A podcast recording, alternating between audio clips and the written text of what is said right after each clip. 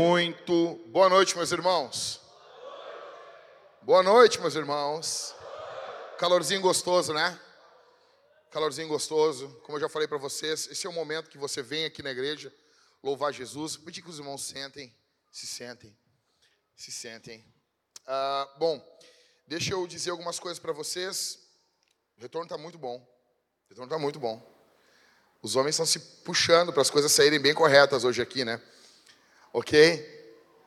Meus irmãos, nós estamos encerrando essa série de sermões, sermões aleatórios, sermões que deu vontade da gente pregar, de falar aqui, coisas que nós temos visto e vivido no ministério, e eu fiquei com muita vontade de falar para vocês. É uma série de sermões com base em indiretas, um monte de indireta, tipo 1 Coríntios. Paulo começa a responder um monte de coisa que a igreja estava vivendo. Bom, semana passada eu falei como que um tolo destrói a sua casa. Quem estava aqui? Ok. Foi pancada para cima dos homens, né? Foi ou não foi? As irmãs ficaram felizes? pode falar, minha irmã, pode falar. Pode falar. Ficou feliz, minha irmã? Ficou, ficou, ficou, ficou. Tem que dizer assim, fiquei feliz. Fiquei feliz. Hoje é para as irmãs. Amém?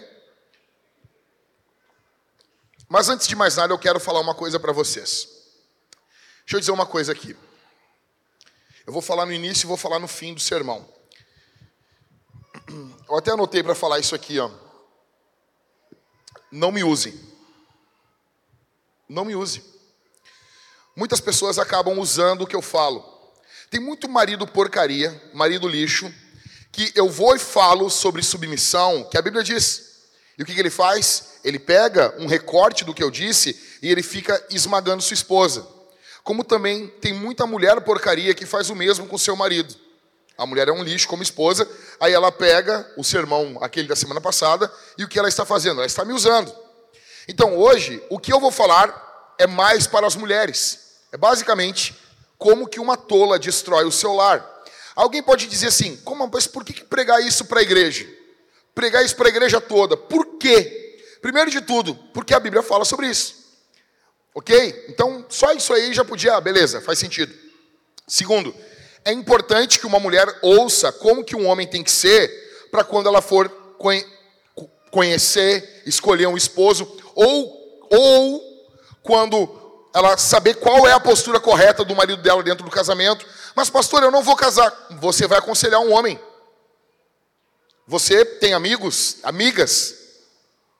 Então é importante o que eu estou pregando ser pregado para a igreja toda e não apenas em um evento de mulheres, porque você talvez nunca case, minha irmã. Talvez nós temos mulheres aqui que nunca vão casar. Nunca. É importante que você mesmo assim saiba, porque você vai saber como aconselhar. Ok?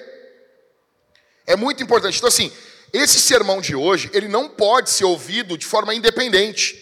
Você tem que ouvir o que eu preguei semana passada para os homens. Porque se você tem uma tendência ao machismo, se você ficar apenas com o que eu falar hoje, você vai querer sair daqui e colocar tudo isso em prática para sua mulher, que é uma bênção, e você não vai cuidar de você. E vice-versa. Você, minha irmã, que tem uma tendência a ser uma Jezabel, uma mandona, uma filha de Satanás, se você ouvir apenas o sermão da semana passada, você vai pensar que você tem uma superioridade moral ao seu marido. E quero dizer uma coisa para vocês: as mulheres não são superiores moralmente aos homens. Ok? Então, o nosso texto bíblico, o texto bíblico da semana passada foi 1 Pedro capítulo 3 e verso 7. Sobre honrar a mulher. O nosso texto bíblico de hoje, ele é baseado em Provérbios, capítulo 14, verso 1, texto que todos nós conhecemos de cor. Vamos lá? A mulher sábia edifica sua casa. Eu, eu gosto de, de, uma, de um texto, uma vez, convidaram um pastor na Assembleia de Deus para pregar, e ele disse assim: ó, a mulher sábia é edificar em casa. Muito bom, muito bom. Ele trouxe cinco razões porque a mulher sábia fica em casa. A mulher sábia edifica a sua casa, mas a insensata ou a tola, o que, que ela faz? Ela derruba com as próprias mãos.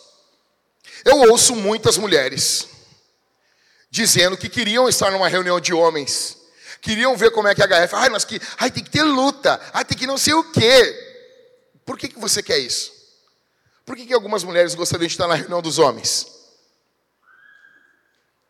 Você quer ver os, os maridos sendo esmagados? Ah, outra coisa, antes que eu me esqueça, talvez esse sermão ainda vai se tornar um livro ainda. Eu estou vendo para escrever um livro com a Talita e seria uh, o título do sermão Como não ser uma vaca. Em, com base em, em Amós 4.1. Alguém abre a Bíblia em Amós 4.1?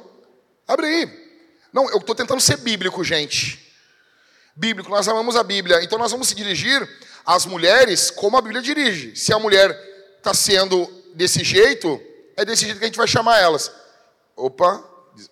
Amós 4.1, alguém achou aí? Amós é difícil, né? Ó, uma irmã achou lá. O que está escrito aí?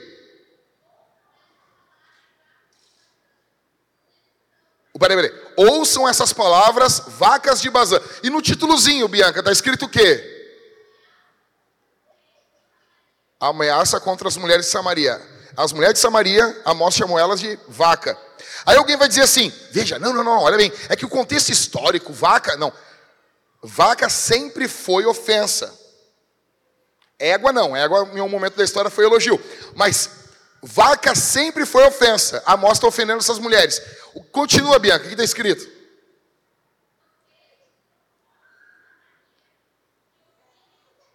Oprime os pobres.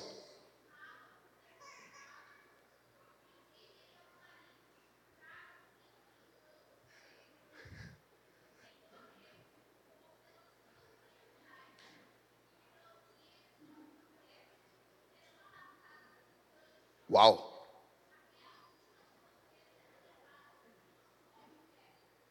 Resumindo, elas tratavam mal os pobres, eram mulheres mandonas dos seus maridos, e Deus está dizendo para elas que Deus vai arrastar elas pelo nariz, pelos anzóis. E eu estava em casa conversando com a Thalita, como que vai ser o nome do livro? Resista sua vaca ou como não ser uma vaca? Nós podemos abrir uma votação no grupo da igreja, as mulheres ajudam ali, os homens. Qual seria um bom nome? Um nome bíblico, óbvio, né? Então esse nome desse sermão, ele é assim, se eu, eu vou começar a usar um terno, ser um pastor mais, né, a gente está ficando mais velho, 41 anos, mas enquanto eu estou pregando de camiseta e de tênis aqui para vocês, esse sermão ele poderia ser tipo assim, como não ser uma vaca, mais ou menos isso. Mas eu falo isso com muito carinho, com muito amor, tá bom? E nós somos a favor da igualdade nessa igreja, a igualdade da ofensa, ok? Amém? Nós queremos uma igualdade da ofensa no nosso meio. Ah, outra coisa, antes de entrar aqui no sermão, um mito da submissão. Todas as vezes que, eu, que a gente vai falar alguma coisa de uma mulher que fez algo errado, que agiu errado com seu marido, o que, que nós ouvimos nas, na internet de algumas cristãs? Cristã, Amós 4.1, a gente sabe o que eu estou querendo dizer, tá? Tipo, vaca. Amós 4.1, uma, uma cristã, Amós 4.1, o que, que nós vemos? Não. Se essa mulher crente fez algo para esse marido, é porque ele fez alguma coisa antes. É muito fácil se submeter a um marido que imita Jesus. Hum. É mentira, tá? Teu marido pode ser igualzinho Jesus e tu vai continuar indignada com ele. Por quê? Tu está indignado com Jesus, tu é rebelde com o próprio Jesus? Ou tu faz tudo que a Bíblia manda? Tu não é rebelde com o próprio Jesus, minha irmã? Você é rebelde com o próprio, com Jesus com Jesus de verdade. Imagina com a cópia de Jesus. Uma cópia ainda bem do Paraguai, que o teu marido é. Então, não vem com, a mim, Benjamin, não vem com esse papo de chegar aqui na vintage e dizer um homem que não, é óbvio que um homem que imita Jesus, ele facilita a submissão da mulher. É óbvio, mas não quer, não é uma coisa, ele é igual a Jesus, parecido com Jesus, e daí a mulher vai se submeter em tudo. Isso é mentira. Isso é mentira. É a mesma coisa, ah, o homem, a mulher que ela dá bastante sexo para ele, esse homem não vai trair. É mentira. Vai facilitar o trabalho dele como homem. Vai ajudar, com base em 1 Coríntios 7. Mas não quer dizer que é certo que não vai ter traição. Vai ajudar, mas não, não é garantia, tá bom? Então, a outra coisa, um outro mito. Submissão é estar debaixo da mesma vamos, vamos rir juntos aqui. Todo mundo agora que falar isso aí, tu vai fazer assim, ó. Por quê? Porque isso é digno de riso. Submissão na Bíblia quer dizer obediência. Acabou. Acabou. É por isso que tu tem que saber com quem tu vai casar. É por isso que é melhor não estar tá casado do que casar com um homem cocô. Porque tu vai te submeter a esse cara. Tem noção disso? Então não submeta, solteiras, não submeta a decisão de com quem você vai casar a quem você vai casar. Não dê à pessoa que você nem casou ainda a decisão se você vai ou não casar com ela. Aí é a hora de você não se submeter. E você olhar muito bem com quem você vai casar.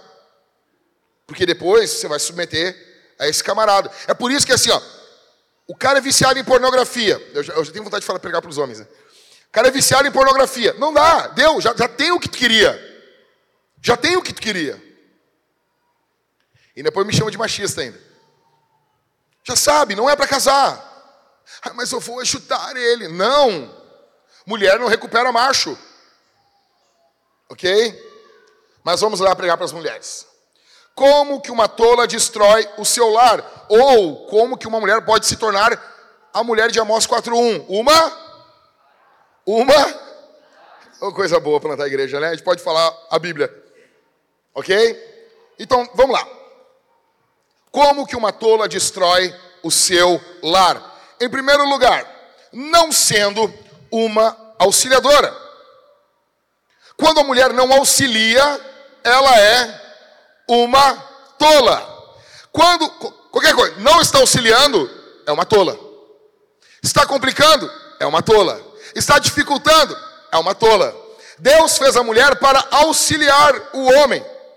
O coração, Provérbios capítulo 31 e verso 11. O coração do seu marido confia na sua esposa. Teu marido confia em ti?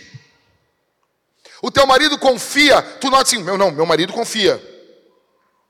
Mulheres que reclamam, tem mulher que reclama, ai, meu marido corre para a mãe, meu marido sempre corre para o amigo dele, mas tu só reclama, tu é a boca de conflito. Tem mulher que é boca de conflito e reclama. É óbvio que se eu me virar, digamos assim, ó,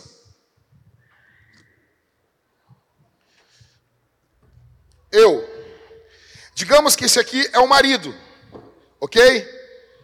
Ele é o marido, tá? Se eu me dirigir ao marido, eu vou dizer: Ei, marido, não vá para a mamãe.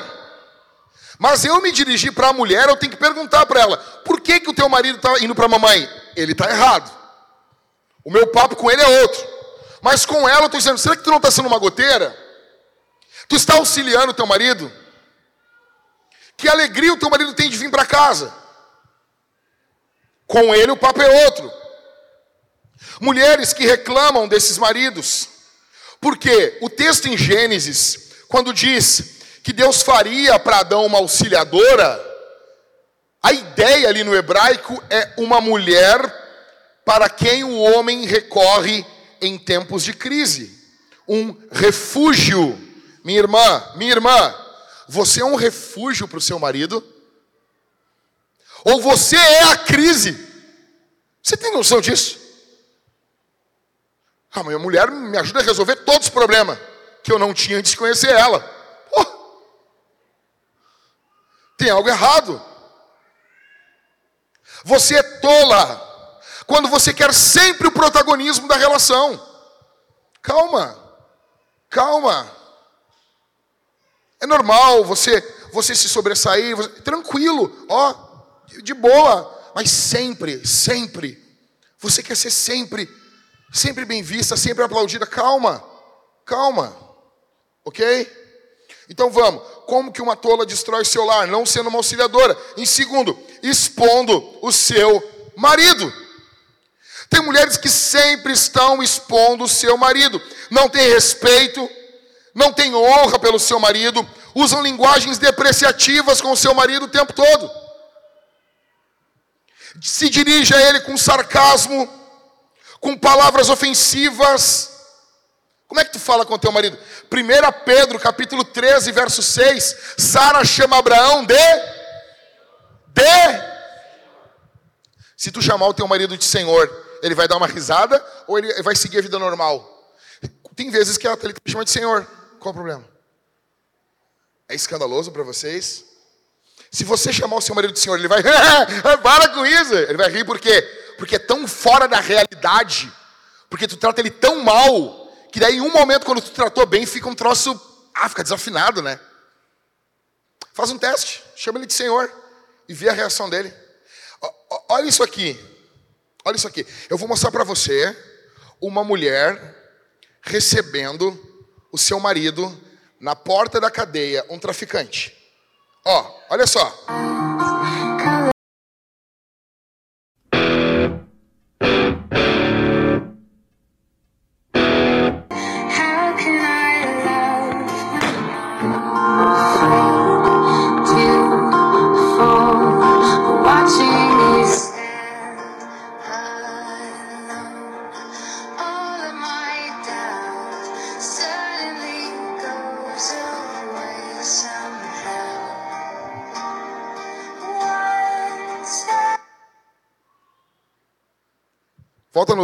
2 lá, faz favor. Fica no ponto 2 ali. Olha para mim aqui. Como é que você recebe seu marido? É, é assim que um traficante é recebido. Ok? Como é que você recebe? Marido, trabalhador. Seu marido trabalhador? Quem tem, qual das irmãs tem um marido trabalhador aqui? Levanta a mão. Qual das irmãs tem um marido aqui que é crente? Serve a Deus? Levanta a mão. Esse aqui é o nível traficante. Você recebe ele nível traficante ou abaixo? Tipo assim, ele é pior que um traficante. Porque assim, numa projeção, se um traficante é recebido assim, como que um homem de Deus devia ser recebido dentro de casa, rapaz? Como é que um homem de Deus devia ser recebido? Hein? É beijo? É lingerie que não é bege? Aí tu recebe teu marido. Fala alguma, alguma coisa, alguma coisa para ele provocativa no, no, no, no? Ou não? Sempre com os cabelos da mãe do Kiko.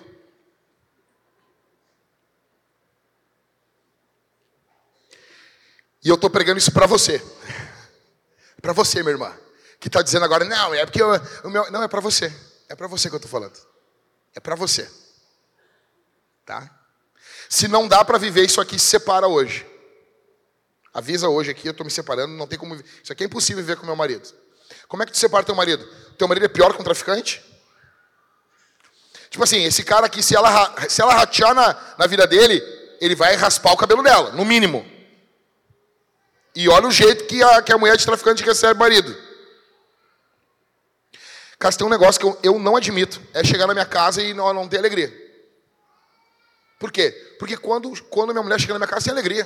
Minhas filhas correm. Não, então assim, nós fazemos festa uns para os outros. Uns para os outros. Não tem. Não tem. Em terceiro, não, volta aqui ainda, volta, volta no, volta no ponto 2 ali ainda. Volta, vamos dar uma, uma esmagadinha aqui, um pouquinho mais. Ah, debochando do, do, do, dos erros do marido, debochando dos fracassos do marido, faz do seu marido piada no grupo da família. Ah, um outro negócio aqui, vamos explodir o grupo da família, tá? Se teus pais, teus avós, ah, o vavá, cacá, gagá, lá, lá, lá, lá, lá, não são uma bênção, se eles não são uma bênção, sai do grupo da família. Não, não, não, pastor, não, não, são uma bênção. Então continua lá, servindo, ajudando. Mas se estão complicando o teu casamento, se metendo na vida dos teus filhos, se, olha, não fica brigando, velho. Uma outra coisa, agora no WhatsApp tu sai do grupo e só o administrador vê. Melhor momento da vida.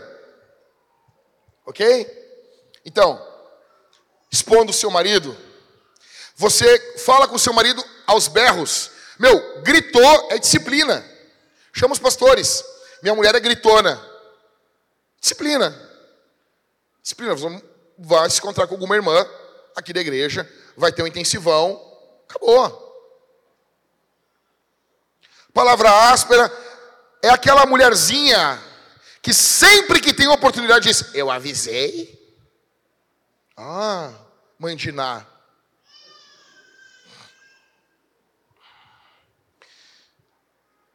A igreja de Jesus fala de Jesus com Jesus do mesmo jeito que tu fala com teu marido? Eu vou repetir isso aqui. Você vai entender. O jeito que tu fala com teu marido representa o jeito que a igreja de Jesus fala com Jesus? Terceiro, como que uma mulher tola destrói o seu lar? Manipulando o seu marido. Ela tenta controlar o seu marido. Ela fica emburrada quando ele não faz o que ela quer. Deixa eu dizer um negócio. Só é submissa, uma mulher só pode ser submissa quando o marido contraria ela. Porque se ele não contraria você, você é submissa a você. Tu vai saber quem é a mulher é quando o marido contraria ela. Emburrou? Fica emburrada? Minha irmã, se você fica emburrada, pega o bico, pega a fraldinha e vai ver diante do trono para a criança. Você é infantil. Deixa eu dizer uma coisa aqui, eu sou o melhor amigo. Eu sou o melhor amigo, cara, eu sou o melhor amigo para homem ruim. Se tem uma coisa que Deus me deu o dom, é de influenciar homem ruim a se tornar um homem servidor. Mas eu sou o pior amigo de homem banana. As mulheres me odeiam. Mulher de homem banana, se o teu marido é banana e começar a andar comigo, ele vai começar a se revoltar contra você. E eu fico ainda cutucando ainda. Ah, mas tu é bem bananão, né, meu? Tá, mas o que, que eu faço? E eu ainda dou a morte. Chego em casa e falo isso aqui. Ó. Não pode. Eu tenho nojo, velho, de homem abusador. Eu tenho assim asco. E eu tenho asco de mulher manipuladora, velho. Deixa eu contar um negócio. Eu fui, eu fui tratar um caso. Eu canso uma cadeira aqui. Por favor, alguém que. Alguém, meu canso, não, o, o rapaz. O, que obrigado, Leandro. Obrigado. Pô, o cara foi rápido aí. Fui tratar um caso numa casa. E a mulher estava ameaçando de ir embora. Eu amo esses casos. E a mulher, não, que eu vou embora, me segura, eu vou me matar, e, ah, né? Aí eu cheguei assim, ah, me sentei bem gordo assim. Ah. Fiquei sentado e virei pro, pro cara assim, abre a porta ali, meu. Vamos ver um negócio aqui. Deixa embora. Deixa embora. Deixa embora, deixa embora. Tu tá no Rio Grande do Sul, meu velho. Eu te caso de novo. E daí tu vê aquele poder de manipulação satânico se derretendo na tua frente, assim, ó. E ela com ódio. E daí eu olhei na cara dela e disse assim: Eu duvido que tu vai embora. Tu não vai embora. E daí eu duvido. E daí começou a querer mudar o assunto, a falar de outras coisas. Eu disse: Não, não, não. Ei, nós vamos falar só sobre tu ir embora.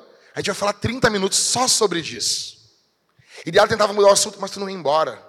Mas assim, eu fiz isso umas 87 vezes. Até baixar a bola, chorar, fulguinha né, de algumas mulheres, e pedir perdão tua mulher ameaça de divórcio, fala assim, ó, quero ver. Quero ver. Eu te caso de novo, tá? Só para perturbar. Você está no Rio Grande do Sul, velho. Minha irmã, não vem dar essa aqui para nós.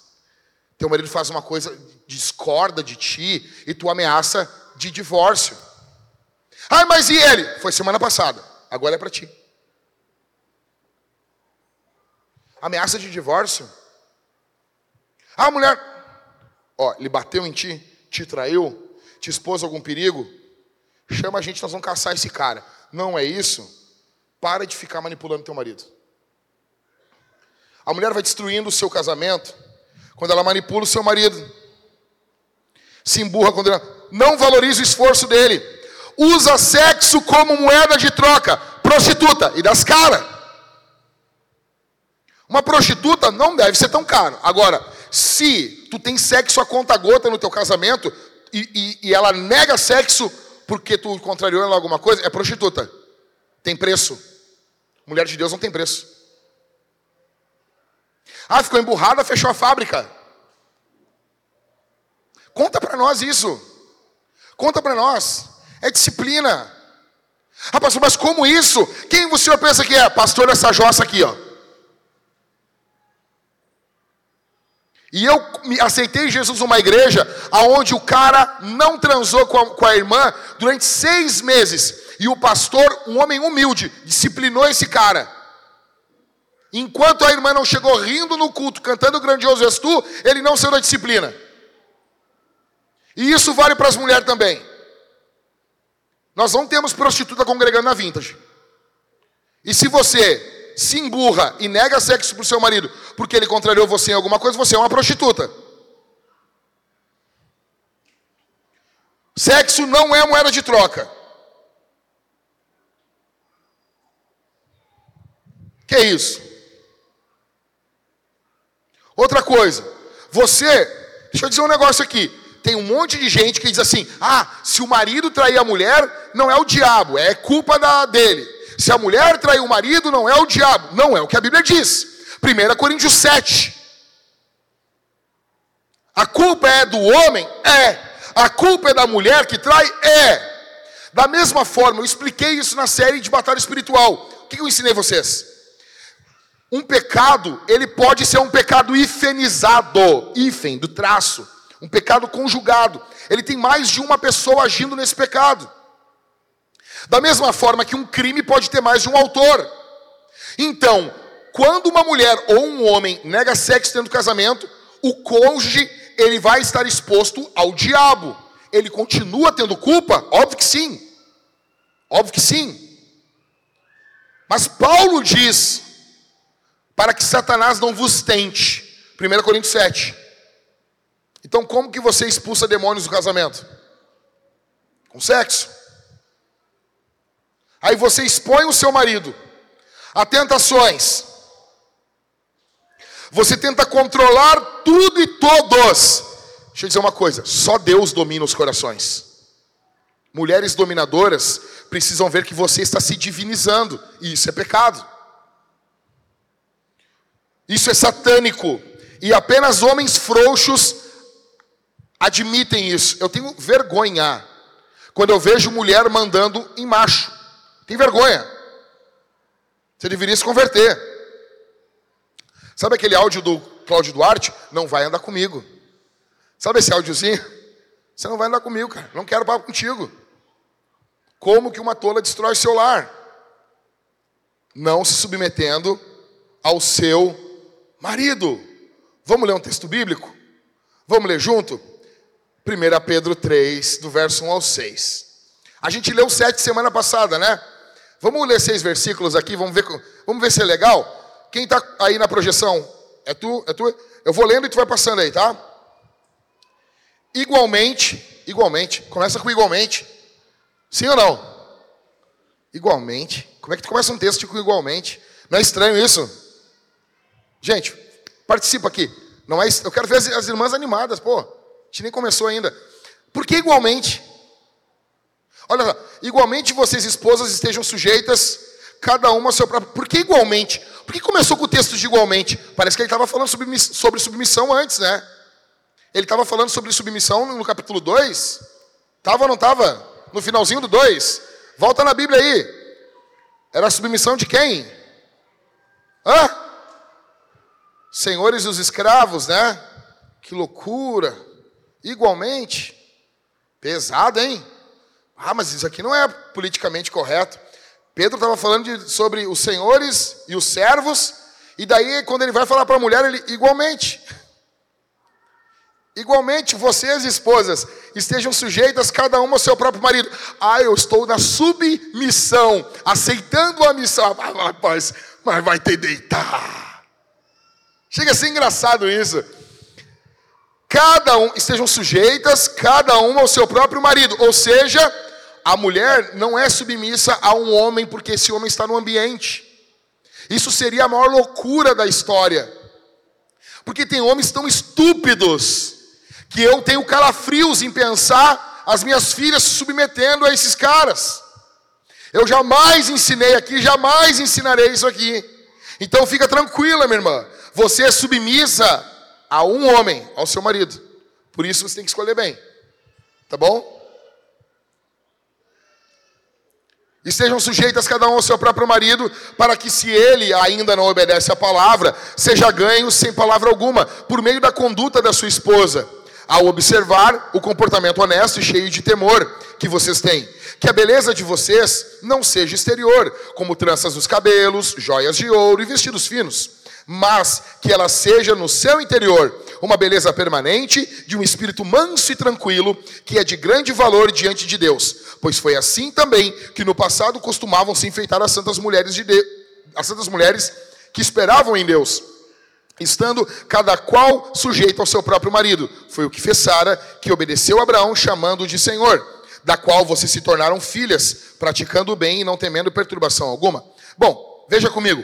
Como que é uma mulher submissa? Então, com base em 1 Pedro 3, do verso 1 ao 6. Em primeiro lugar, ela se sujeita ao seu marido. Ela obedece ao seu marido. Esse marido, ele tem que ser crente, fiel a Jesus. Ele, óbvio, óbvio. Mas vai acontecer alguns momentos que ele não é. E aí? Em segundo lugar, ela não arruma desculpas para se submeter. Verso 1. Igualmente, vocês, esposas, estejam sujeitas, cada um ao seu próprio marido, para que, se ele ainda não obedece a palavra, seja ganho sem palavra alguma. Ou seja, o contexto de Pedro é um marido não crente, é um marido, um marido ímpio. Mulher se submete a um marido ímpio? Sim. Não se submete quando? Quando ele é um abusador, quando ele é um adúltero, se ele atentar contra a tua, a tua integridade física. Ok, a Bíblia tem respaldo para isso. Isso é abandono. Agora, no demais, mas pastor, ele é um bom do ímpio. Segue casada. Eu conheci mulher de Deus que era casada com um ímpio. Mas um rico do ímpio. Nós conhecemos, né, Thalita? Ele levava a irmã, ela era líder do círculo de oração. Se converteu, já era casada.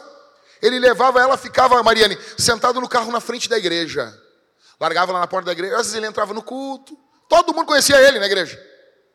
Uma pensa num rico do ímpio. Está indo para o inferno, isso é outra coisa. Mas assim, tratava ela com todos os dengo. Era, era o dengo dele. Era o dengo dele. Um rico do ímpio. Um rico de um filho de Satanás. Coisa mais querida. Mas era um bom marido. Ou seja, é muito legal você estar tá conversando com a sua esposa e, e, daí ela não quer se submeter, e aí você pergunta assim: ah, Eu estou sendo pior que o ímpio? Não. Tá, então, então faz. Ok? Por quê? Se o marido não é, não é crente, a mulher se submete do mesmo jeito. Lembrando, nada de opressão, nada de abuso. Se você abusar da sua mulher, pregando essa pregação, nós vamos caçar você. Mas você não vai usar isso aqui, minha irmã, para manipular também. Então, ela não arruma desculpas para se submeter. Terceiro, a mulher submissa, ela tem um comportamento o quê? O que, que o texto bíblico diz? Honesto e com temor. Sabe o que quer dizer o grego aqui? Irrepreensível. Uma mulher submissa, ela é irrepreensível. Ela não é digna de repreensão. Você não tem o que repreender ela. Ela não tem pecados grosseiros, ela não fica caindo em pecados grosseiros. Ela, ela é madura. Isso aqui serve para você também escolher a namorada, a noiva, a futura esposa com a cabeça de cima. Ah, ela é quente, o inferno é quente também. Ok? Em quarto, a mulher submissa cultiva uma beleza. Interna não é o cabelo dela, pode ter um cabelão bonito, cheiroso, ela pode ter um bocão, mas não adianta ter uma boca cheia de preenchimento labial e só fala porcaria. Agora, a moda é ter um exterior perfeito. O que, que adianta? Exterior é bom? Sim, é bom, mas não é fundamental. O que adianta você casar com uma mulher vaidosa, que usa seus cremes, tudo isso é bom, mas ela é um lixo por dentro. Eu pergunto para você, minha irmã, você gasta mais tempo seguindo perfis de moda, que tem o seu momento, tem a sua hora, ou você se dedica à escritura, à palavra? Me diz, minha irmã, como é que é isso aqui? Verso 5, verso 5 não, em quinto lugar, a mulher submissa possui mansidão e tranquilidade. Verso 4: Tudo o que essa mulher faz é de um jeito manso e tranquilo. e aí, minha irmã? É assim? É assim? Ou teu marido tem uma treva dentro de casa? Uma goteira? Não, não tem meio termo, tá? É isso ou não está sendo isso. Daí tu não é submissa. Está sendo assim? Você está se submetendo? Possui uma mansidão, você é mansa, você responde às demandas do dia a dia com mansidão e tranquilidade? Ou não? Como é que é? Hã? Isso aqui é forte, né? Sexto, a mulher submissa busca referências santas. Verso 5. Pois foi assim também que no passado costumavam se enfeitar as santas mulheres que esperavam em Deus. Ou seja, ela tem essa mulher submissa, ela tem um alvo que são mulheres santas. Quem é que influencia você? É a blogueira? É a mulher do coach? É a coacha? É a colcha? Quem é que influencia você? É a irmã engraçadona da igreja. Tá, porque eu falo, meu... olha só, eu amo confrontar a engraçadona. Sabe a engraçadona que não cozinha bem, mas ela é engraçadona. Ah, ela é engraçadona. Ela bota o marido no lugar dela, mas no lugar dele, mas ela é engraçadona. Você gosta de seguir a engraçadona, que é uma treva como mulher?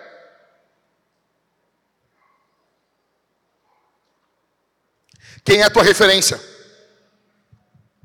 São as feministas do Twitter? Tudo, tudo, ou é casada com banana, ou é filha do. Ou, tu pega toda, toda igualitarista do Twitter.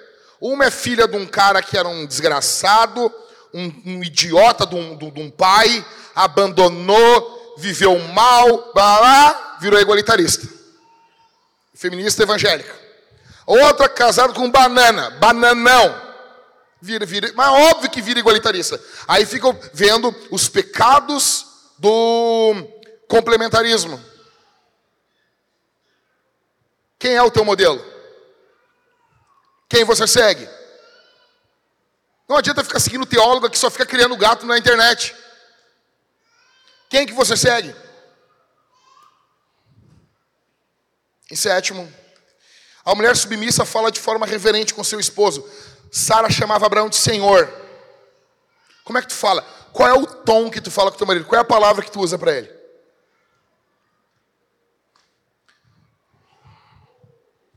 Eu tinha uma vizinha que chamava o marido de jogolô. Velho, eu não consigo ouvir a palavra gigolô. Para mim, gigolô tá errado. A Thalita sabe o que eu estou falando. Nós ouvíamos só jogolô.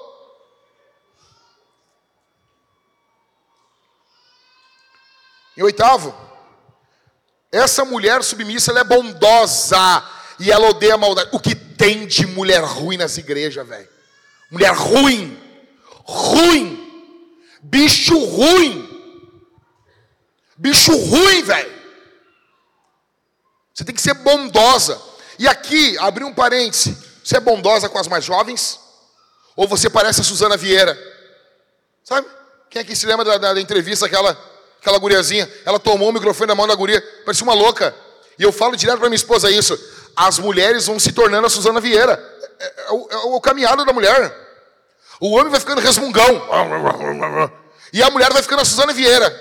Sabe? Você tem paciência com as jovens? Com as recém-casadas, recém-mamãezinhas? As solteiras? A mulher, às vezes tu vê uma guria novinha, ela é pura, ela é mais... a mulher vai ficando mais velha, vai ficando ácida. Que isso, minha irmã? Você é bondosa? Você é bondosa? Generosa? Sabe? Tenho vontade de falar uns negócios aqui, mas eu não vou falar. Ah, não, não, não vou falar não. Vou falar depois. Ou seja, mulher que faz pouco caso do que o marido pede. Cara, tem um negócio, eu vou dizer assim, eu não sei. Eu não, eu não posso falar duas vezes a mesma coisa. Eu não suporto ter que revisitar assunto, cara. Eu já falei isso aqui. Acabou. Como é que nós vamos, como é nós vamos ter que ficar, o, o marido tem que pedir mil vezes a mesma coisa. Deveria ser assim, ó, ó. Qual é o poder do homem dentro de um lar? É um poder preposicional, é um poder de fala. O homem não tem um poder físico dentro do lar para oprimir a mulher.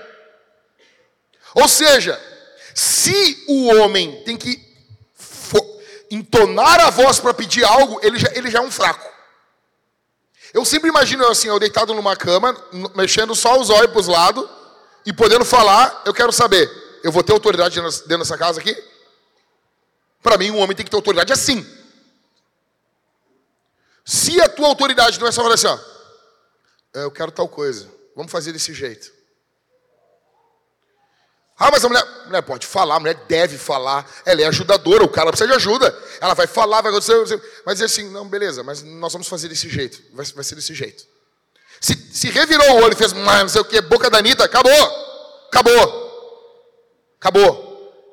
DR de 4, 5 horas, acabou, acabou. Não, não tenha piedade nisso, não é para aceitar isso. Isso está para a mulher como o homem passando na rua e vendo as bundas das mulheres e, e, e assim. Uma vez, uma vez um cara estava descendo de moto, até ele conhece ele. O cara, marido de uma conhecida nossa, descendo de moto, e eu fui abanar para ele. E aí, meu? E passou uma guria por ele, ele fez assim. Ah, o cara. Ah, o cara na fissura, velho. Eu. Ah, tá louco, ele. Que isso, rapaz?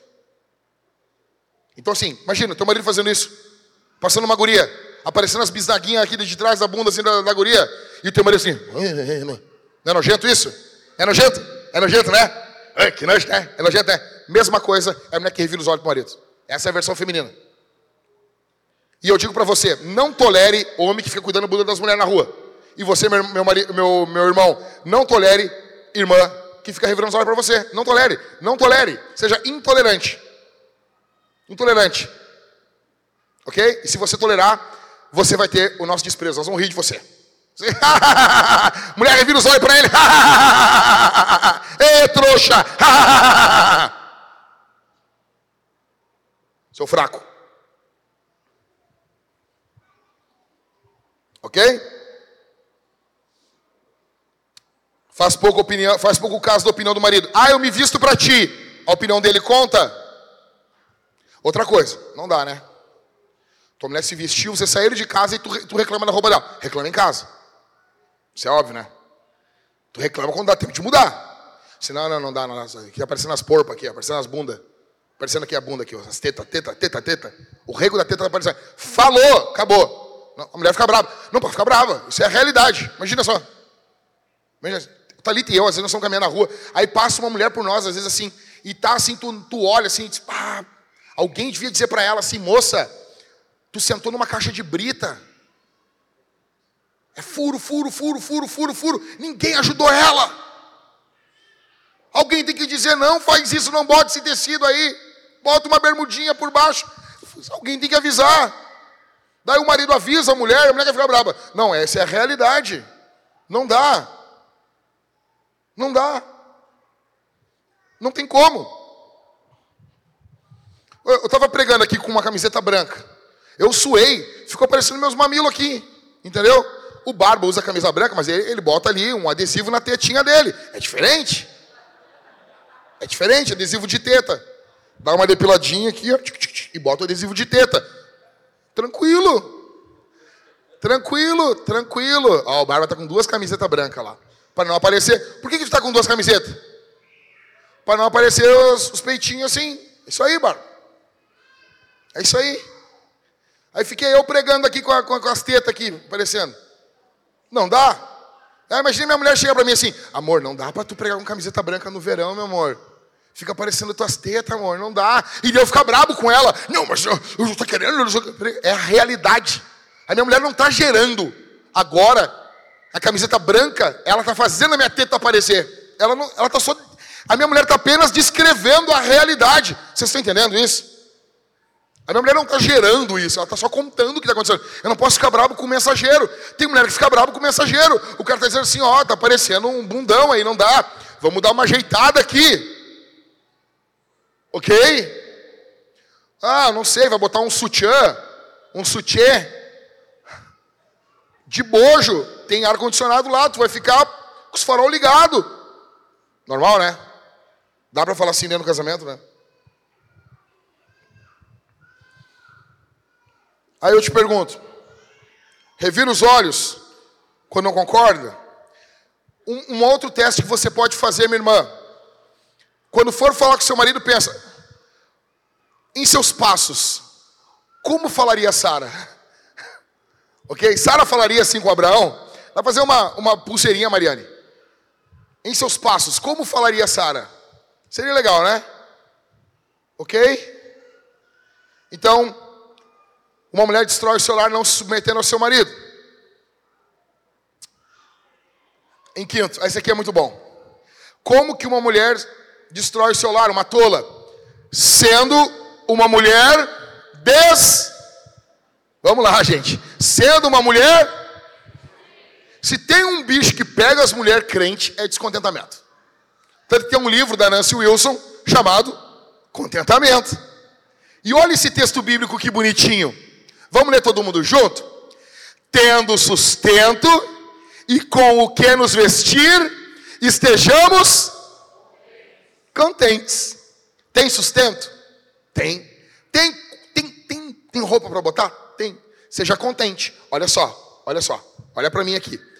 Como que eu vou falar com o teu marido? Eu vou falar assim com ele: Ô seu chupeta de baleia, tu acha que é só dar roupa e casa para tua mulher e comida? Tua mulher é porco de engorda? Eu vou falar assim com ele. Para ele eu falo assim. Aí para você eu falo como? Minha irmã, tu tem o sustento, como se vestir, fica contente. Fica contente. A palavra para você é contentamento. A palavra para o teu marido é, o que, que eu falei semana passada? Seja um provedor eficiente. A palavra para o homem qual é? Provenha mais, proveja mais. Levante mais recursos. A palavra para a mulher é se contente com menos. Você está entendendo? Amém? Amém? A palavra para um é de um jeito, para o cara vamos esmagar ele, vamos apertar ele. Para você, se contente com o que Deus deu para você. Calma, calma. Contentamento. O grande mal das mulheres dos nossos dias é um bando de mulher descontente. Marido ruim, a mulher reclama e tem que reclamar. Marido é ruim. Marido é ruim. Marido é ruim, tem que reclamar. Aí o marido melhora, a mulher continua reclamando. A mulher continua reclamando. A mulher que fica arrumando coisa para reclamar. Não apoia o marido em nada. Em nada. Quer o marido perfeito. Mas tu é perfeita? Tu não é perfeita, minha irmã. Vamos ser sinceros, minha irmã. Tu está longe de ser uma mulher perfeita, minha irmã. Tu tem suas limitações cognitivas, físicas. Pera lá. Pera lá, calma. Você não é perfeita. Não agradece pelo marido. Sempre vê defeito em tudo. Está comparando o tempo todo o marido com outros homens. Deixa eu dizer uma coisa para você. A pior coisa que tem é a mulher ouvir pastor pregando e essa mulher pensa, ai, ele é o homem perfeito. Minha irmã, na boa, você não ia aguentar uma semana comigo. Se teu marido fosse que nem eu, tu não ia aguentar. Eu sou o rei do drama. Eu sou o rei do drama, eu sou o branco drama. Pensa num cara exigente. Eu quero a minha mulher para mim. E às vezes eu estou falando, mostrar um negócio para ela. Cara, se eu vou mostrar um Reels para minha mulher, ó, um Reels. Um Reels. E a minha mulher, ah, qualquer coisa vai fazer antes. Eu, é sempre assim, né, Thalita? Eu sempre por último nessa casa. Imagina isso, que drama, que, que desgraça. Que desgraça viver num lar assim. Não sei, essa é a realidade da Thalita. Mas é muito fácil você olhar o pastor pregando e você ficar comparando seu marido com, com outros, outros homens. Aí imagina o teu, teu marido ficar te comparando com outras mulheres.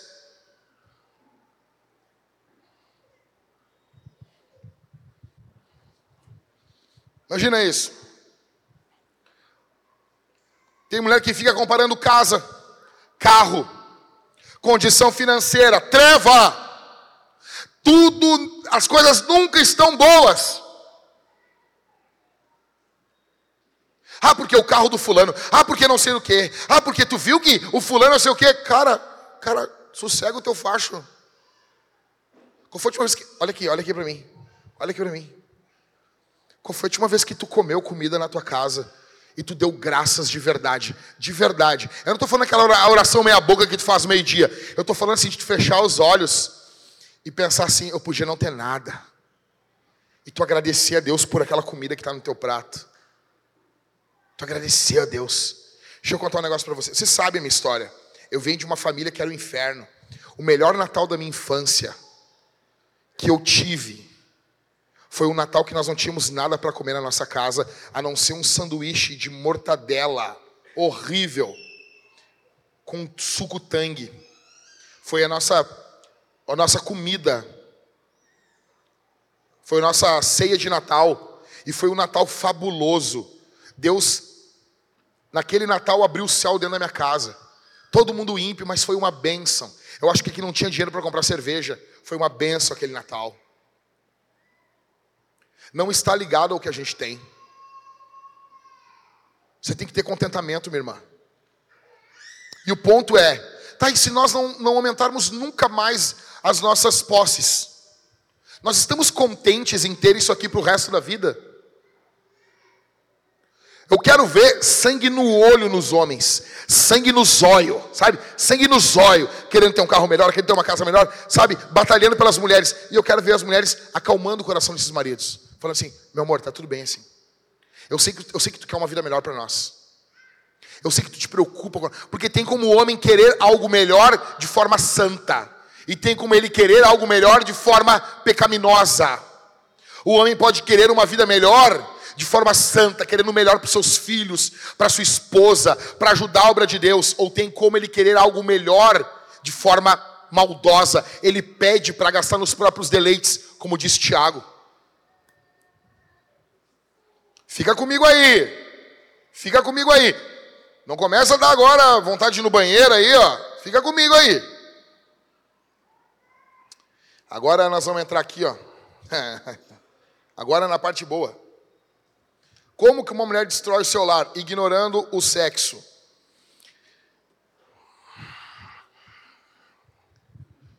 Presta atenção aqui. Mulher que nunca é pronta, sempre tem um porém. Sempre tem um porém. Ah, é isso. Ah, é... Sempre, sempre, sempre sempre tem uma coisa, velho.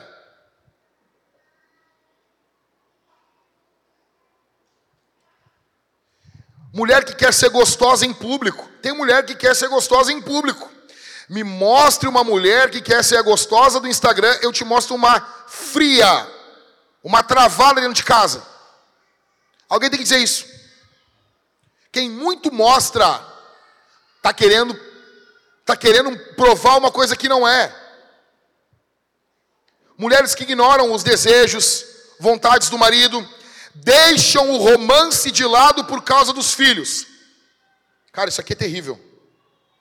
Deixa para atender o marido sempre por último.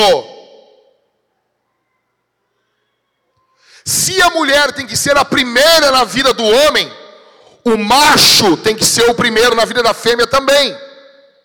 Também. O que, que você vai ver aí na internet? Você vai ver o quê? Você vai ver um bando de frustradas dizendo: Ah, eu sou obrigada a atender os caprichos do. Por que, que, eu... Por que, que não? Se ele atende teus caprichos, é imoral o que ele está te pedindo? O que ele está te pedindo? Ah, não, ele quer fazer sexo pendurado de cabeça para baixo no teto. Faz. Faz é pecaminoso, atenta contra a tua dignidade, Deus proíbe na palavra, é um crime. Tem que falar isso aqui também, né? É criminoso o que ele está te pedindo? Qual problema? Você se sente menos digna? Aí, ok, faça, óbvio. Eu, expliquei isso na série de Cânticos dos Cânticos. Ok? Mas, mulheres que mentem que estão doentes, que, isso é isso é falso testemunho. Isso é falso testemunho. Olha só, tá doente, vamos pro médico. Coisa boa isso, né? Coisa boa isso. Falei, tô leve. Falei, tô leve. Não, tá mal, vamos pro médico.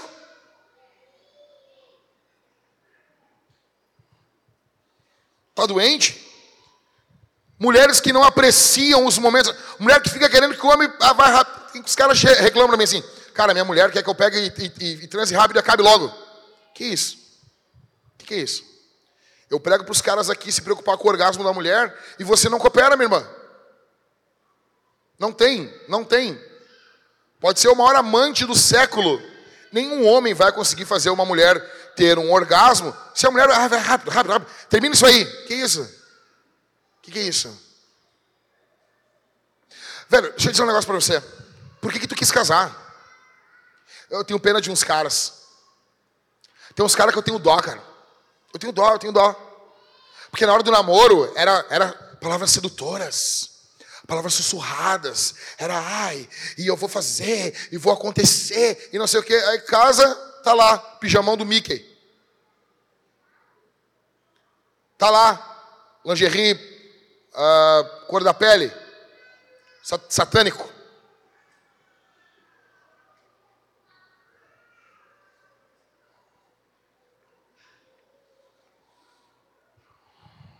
Não aprecia os momentos a sós com seu marido está sempre preocupada com a casa ou com as crianças.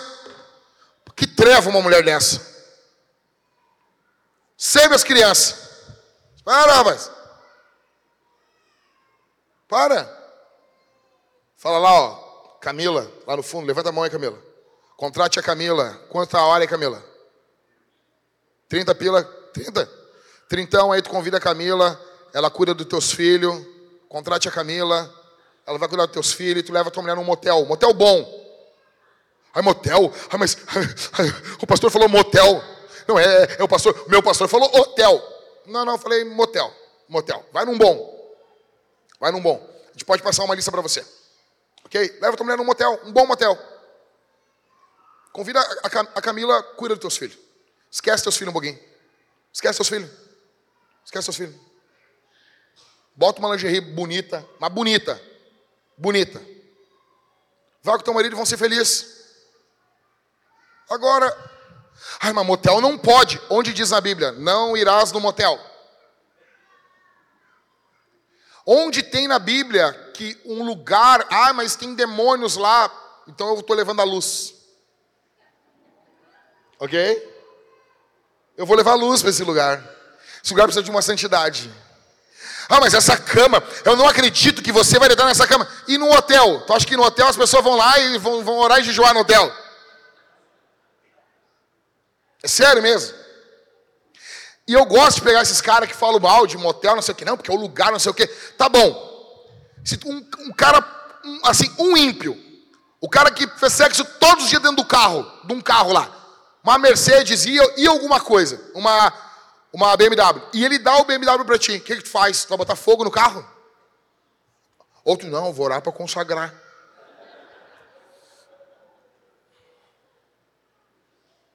Por favor, né? Contrate a Camila, vá com a sua esposa e bota para quebrar. Bota para quebrar. Bota para quebrar, cara. Eu sou mais você. Eu sou mais tu, homem. Sou mais tu. Sou mais tu. Entendeu? Dê, dê assim, cansar. Ah, agora tu vai ver. Ok? É cansar, nega. O negócio bom mesmo é quando termina esgualepada, cansada. Se eu te falei. Ok? Aí ignora o sexo. Vive em prol de tudo: serviço, igreja, filhos, menos o marido. Não cuida da sua aparência e não cuida da higiene pessoal. Mulher suja, fedorenta, baforenta, chulezenta. Pô, a mulher imoral de provérbios, ela é cheirosa. Que nem diz um pastor amigo meu, ah, eu estava um dia no, restaurante, Jack, e quando veio, entrou aquele cheiro de lascívia no ar. cheiro de lascívia. Eu, meu, entrou, aquele cheiro impregnou o lugar. E eu disse, tem uma mulher bonita aqui nesse lugar. Ele contando. E tava ele e um pastor da Universal, disse que o pastor da Universal secava a mulher, né? Secando, secando, secando. E ele, oh, meu, tu não pode fazer isso aí, meu. Tu não pode. Ele, eu posso todas as coisas naquele que me fortalece. E ficou, não! A Universal, né, cara? Universal tu já viu. Mulher suja, fedorenta, baforenta, chulezenta, não dá. Não dá. Você tem que ser cheirosa.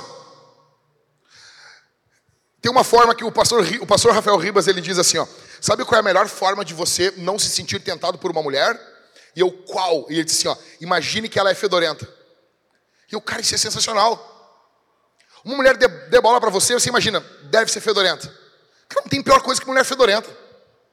Cheiro é uma coisa muito importante. Você imagina? Ah, você deve ser fedorenta. E acabou, acabou o encanto. A mulher de provérbios é cheirosa, meu. A mulher é imoral. E aí? Tu fedorenta? Não toma banho? Minha irmã, não dá, minha irmã. Não dá. Com esse calor todo aí, eu nem suei. Não dá. Não dá. Nós conhecemos umas, né, umas, né, Camila? Umas que, que, olha, vou te dizer aqui, ó, que congregaram aqui na igreja, não dá. Tem condição. As gurias novas. Lencinho umedecido não faz milagre, minha irmã. É banho, água. Nós temos descendência de índio aqui no Brasil. Nós gostamos de banho. Para com isso. Banho. Qual a dificuldade? Eu vou fazer uma pergunta assim. Qual, ah, mas às vezes a mulher ela está, ela está nos seus dias, né? Você pode esconder uma divindade embaixo de você, como a mulher ali de Jacó fez. Você está menstruada, ok? Mas qual a dificuldade de tu masturbar o teu marido? Eu vou repetir isso aqui, tá? Não escapou. Qual a dificuldade, ó, falando bem na manhã, de masturbar o seu marido? Sim, masturbar ele. Qual a dificuldade? Por que, o cara vai ficar 40 dias? A mulher teve. Ai, teve. Ai, mas a mulher tá, ela tá no, naqueles dias. Mas qual, qual a dificuldade? Não tem sexo oral? Não pode fazer sexo oral no teu marido? Qual foi a última vez que tu acordou o teu marido fazendo sexo oral nele? Acordou ele assim? 20 anos de casado nunca fez isso? A imoral de provérbios vai fazer. E aí?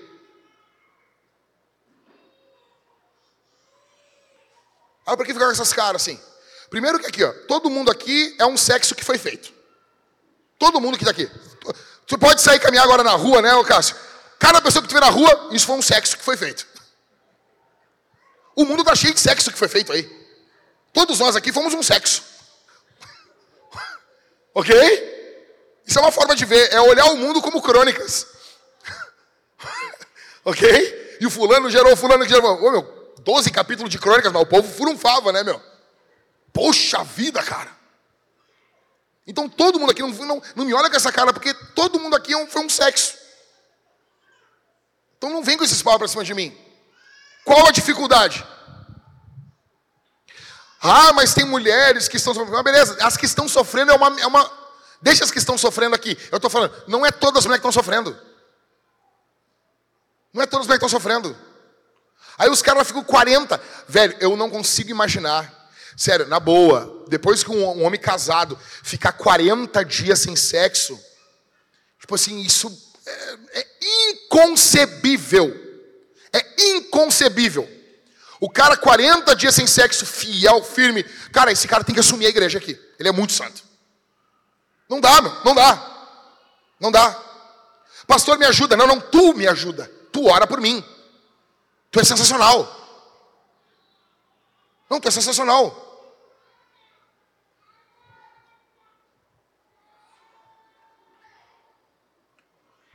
As três coisas. As três principais coisas do casamento para um homem. Primeira, sexo. Segundo, sexo. Terceiro, sexo. Deixa eu explicar isso aqui. Aqui, isso aqui é, é assim. Eu vou fazer essa pergunta aqui, homens, por favor, respondam. Existe no casamento alguma coisa mais importante do que fazer sexo com a sua mulher? Sim ou não? Vai, vamos de novo, talvez alguns não entenderam aí. Existe uma coisa dentro do casamento mais importante do que fazer sexo com a sua mulher? Sim ou não? Não existe. Não existe. Chegou uma irmã que o, o, cara se formou em advocacia. Se formou em advocacia. Aí ela chegou, ai, porque eu comprei uma caneta para o meu. Imagina, que desgraça, cara. Uma caneta, cara. Não, mas é uma caneta Montblanc. Mas que desgraça, cara. Ai, pastor, como é que eu faço assim, ó? Minha irmã, com todo respeito. Puxei minha mulher junto assim, ó. Te pelas e dá essa caneta pelada pro teu marido. Aí vai ter graça. Ah, uma caneta. É, uma caneta. É. Não tem. Não tem. Não tem. Não tem. Não tem coisa mais importante, não tem coisa mais. Minha irmã, e você pode seguir o calendário litúrgico. É Páscoa, compra uma roupa de coelhinha. Ah, é Natal, compra uma roupa de ajudante de Papai Noel. Você pode, você pode seguir o calendário litúrgico, minha irmã. Canta parabéns para você, para ele, em, em nove idiomas. Eu não sei, faz alguma coisa. Isso é importante para o homem. É importante para o homem. Não tem. Eu podia terminar o sermão aqui, os homens já diziam assim, Jack representou. Eu podia terminar aqui. Agora tudo que vem daqui é bônus. Como disse o Gabriel, é o DVD. Quando tu botou primeiro, agora tu bota só o bônus. Depois daqui, dessa parte aqui é só bônus. Pô, não tem.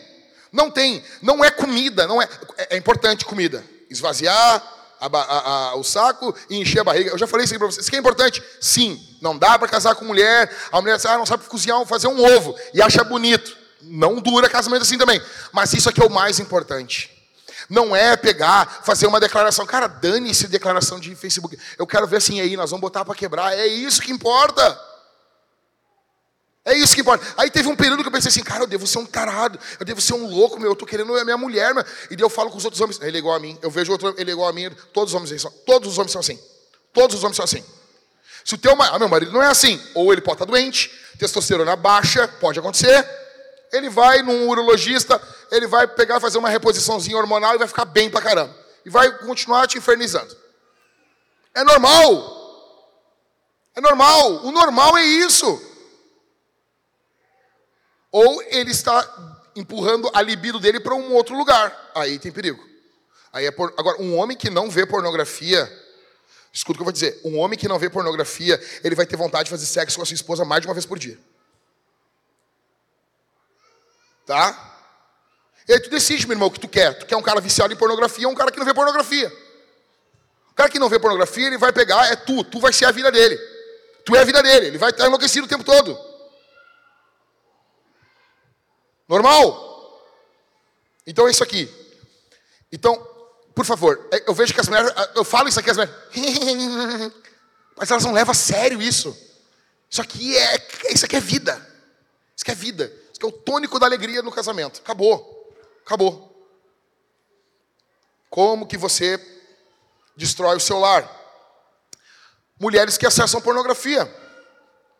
Isso aqui vai destruir você. Se você acessar a pornografia, não vai ter homem nenhum que satisfaça você. Pornografia é adultério. Vou repetir. Pornografia é adultério.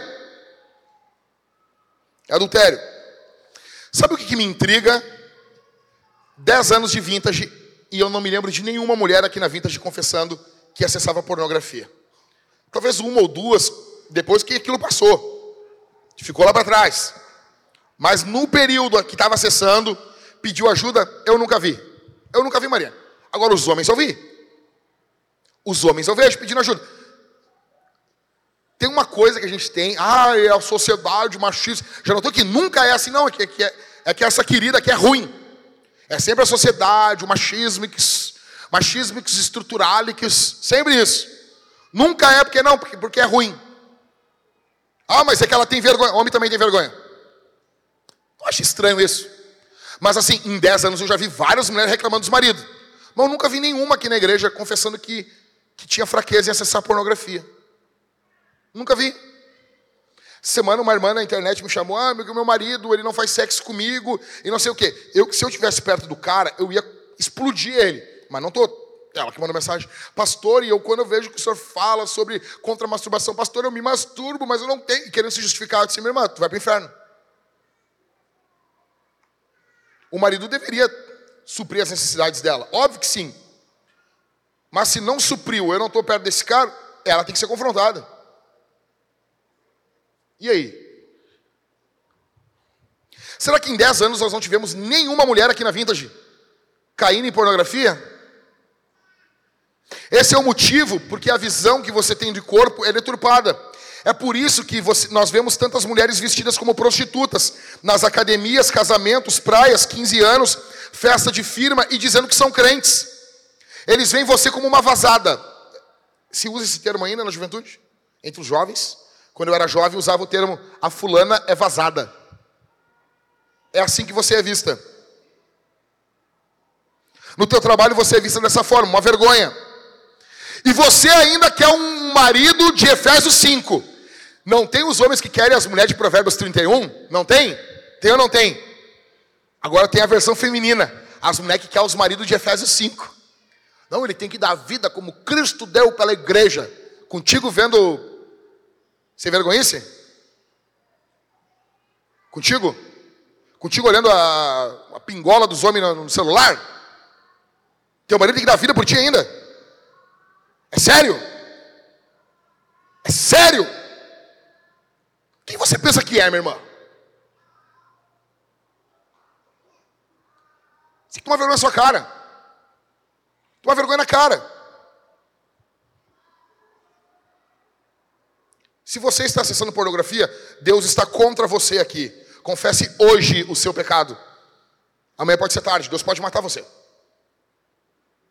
Mulheres que possuem uma sensualidade no olhar. O olhar da mulher é sensual.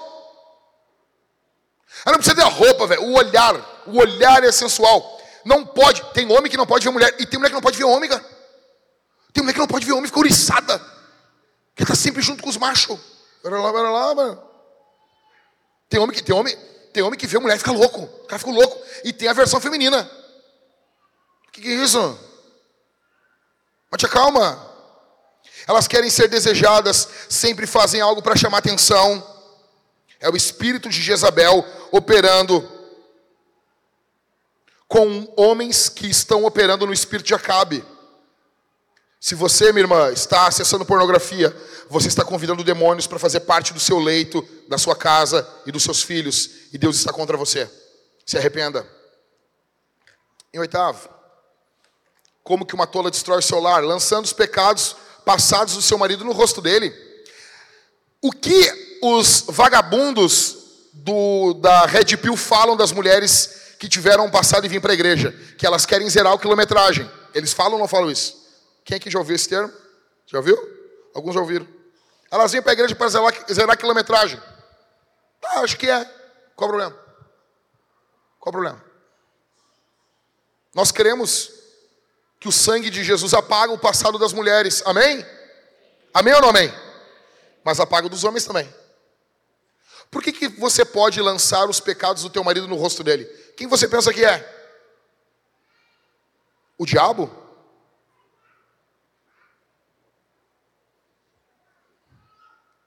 Nono, como que uma tola destrói o seu lar? Não sendo piedosa. Não estuda as escrituras, não estuda. Não tem nenhum livro teológico. É tudo Joyce Meyer.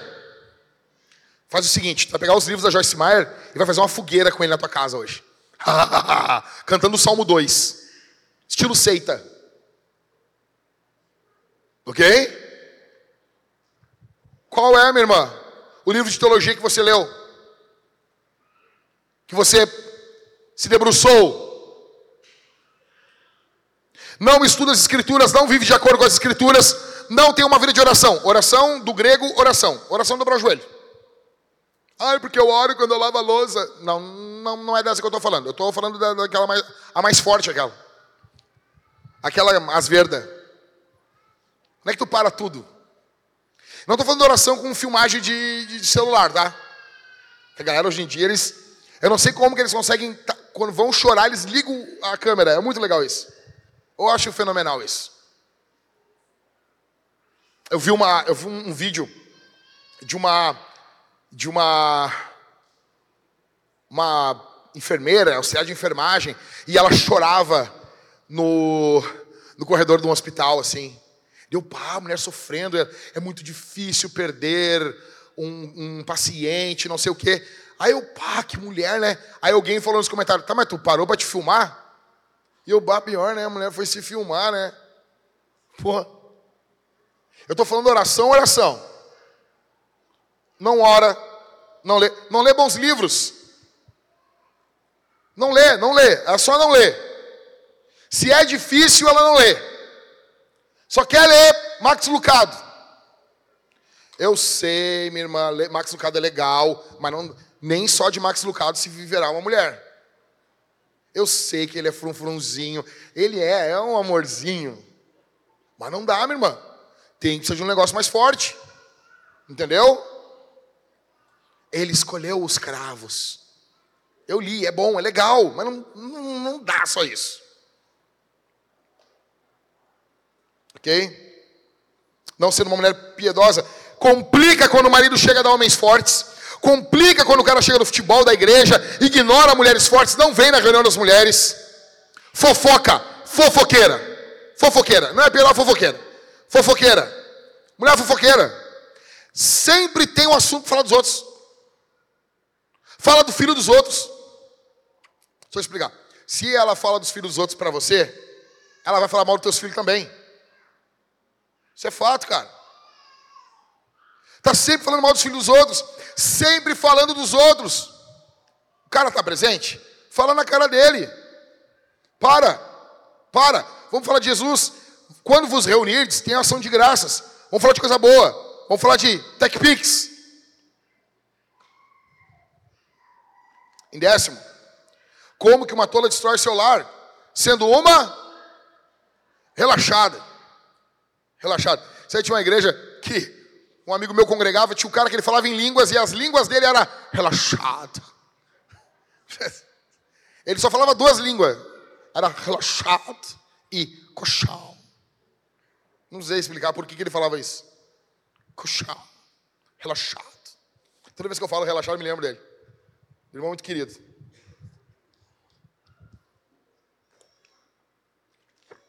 Tipo, um, um mudo nas línguas estranhas, tá ligado? Você fala, né? Tipo isso. Aí, relaxada, descuidada da casa, dos filhos, não sabe fazer uma comida. Ignora Tito capítulo 2. Ai, mas a mulher não tem que saber, tem que saber sim. Tem que saber sim. É função da mulher? Sim. O homem pode ajudar. Ai, não, porque o homem não está ajudando, porque envolve. Não, não, não, não, não. O trabalho é separado. Quando a mulher trabalha fora, ela está ajudando o marido. Não é a função dela. E se envolve uma coisa dentro de casa, o cara está ajudando ela. E não, tem, e não vai cair tuas bolas. Homem que está aqui, ei. Não vai cair tuas bolas tu fazer alguma coisa em casa também. Mas a, a responsabilidade é da mulher. Tito 2. Está tudo lá. Está claro. Está claro. As mulheres mais velhas, Ensinem as mulheres mais jovens a amar os maridos, a serem boas donas de casa. Não adianta ser só dona de casa, tem que ser uma boa dona de casa, para que a palavra de Deus não seja difamada. Queimou o feijão, vão falar mal de Jesus. Ou seja, vou cozinhar bem, vou fazer bem feito. Agora, mulher não sabe fritar um ovo. E eu só acho bonito isso. Só é legal no namoro. Que tu ainda não botou a mão no corpinho. Aí tu fica, ai não, mas eu achei legal, ai, nós vamos, nós vamos viver uma vida emocionante, que não é legal. Não é legal. Tu só tá com tesão por ela, rapaz. É só um tesãozinho. Não é legal mulher que não sabe fazer nada. Não é legal. Tem que saber. Pergunta, se informa. Ah, mas eu não tive mãe. Fala com as irmãs mais velhas aqui da igreja. Minha irmã, você fale com carinho com as mais moças. Mas fale. Fale.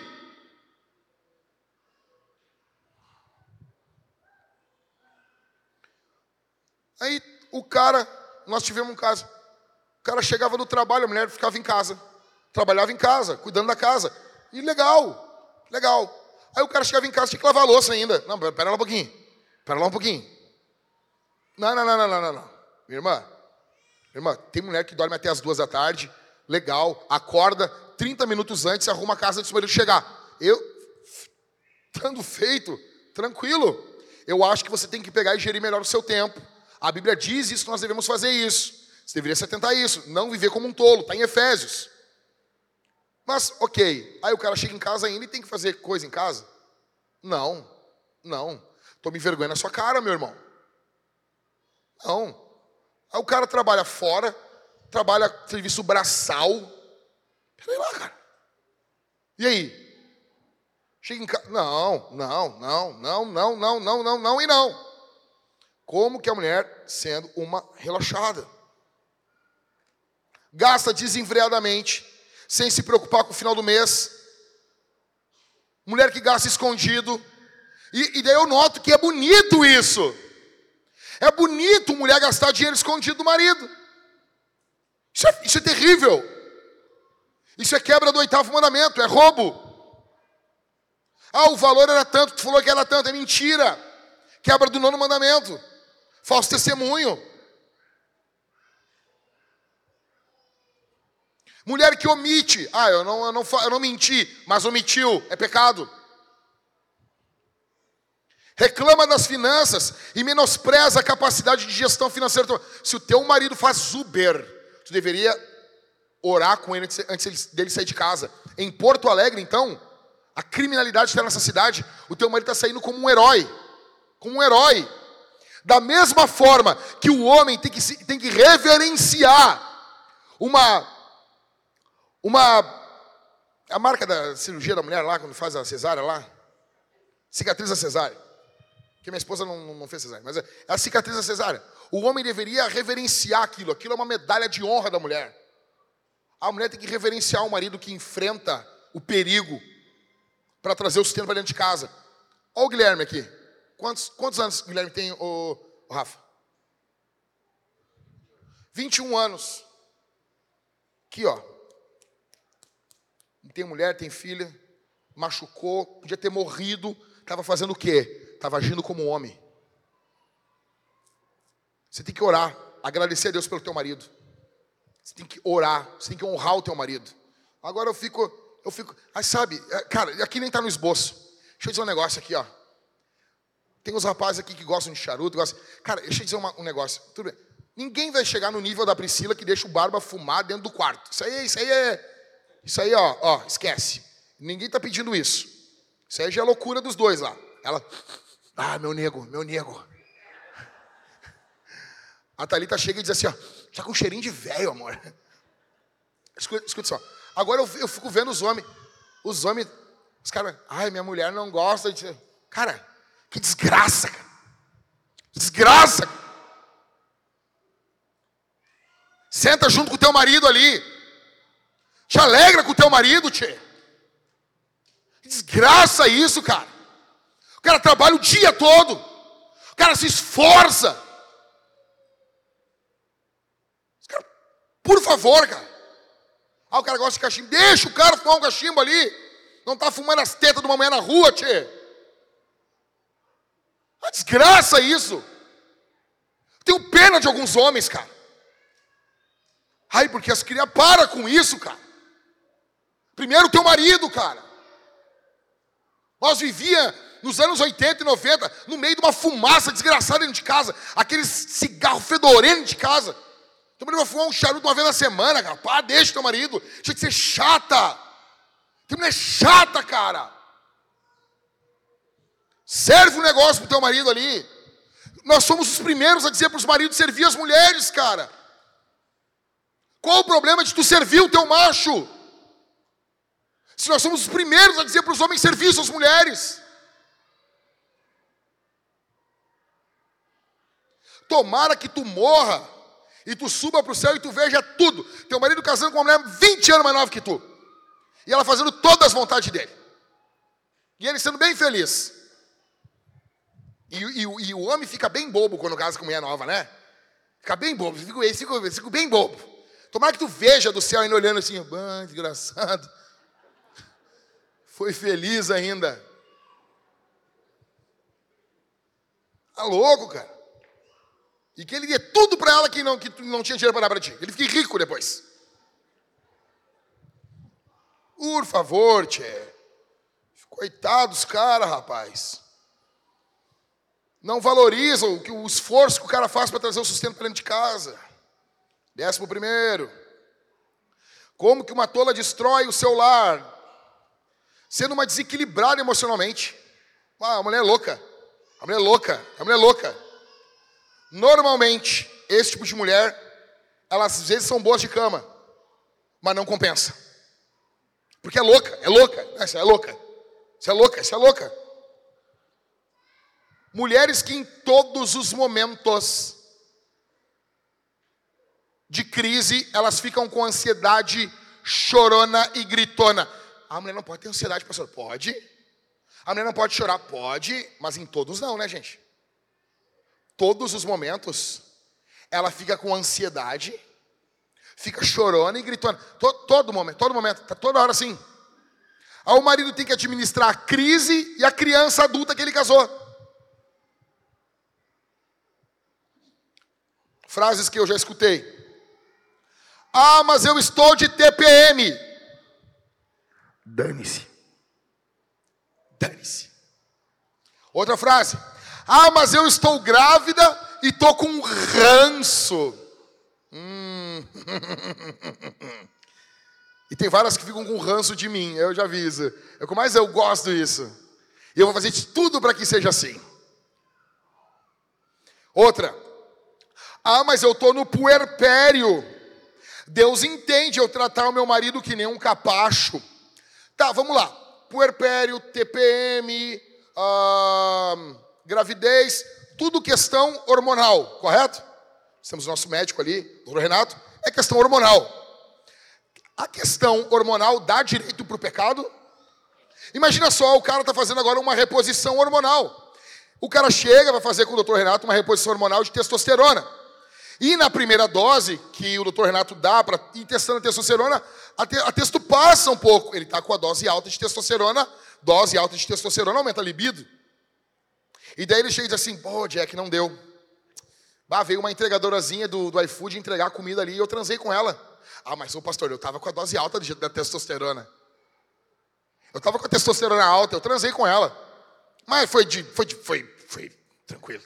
Dá para aceitar isso? Sim ou não? O cara pode estar com a testosterona 7 mil furando os tijolos. Não, não vamos aceitar, ele tem que ser santo. Correto? Sim ou não? Sim, tem que ser santo. Tem que ser santo. Ou você acha que Sansão, ele não tinha testosterona alta, por isso que era um, um ímpio. Cedia aos seus hormônios.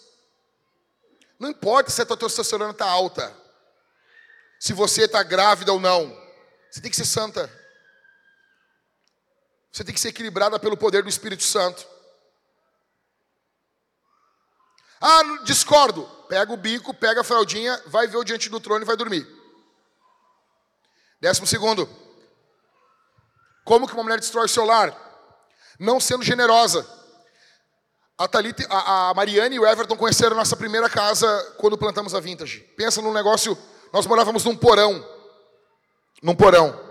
A Thalita pegou, nós pegamos um dinheirinho que nós tínhamos, nós reformamos toda a nossa casinha.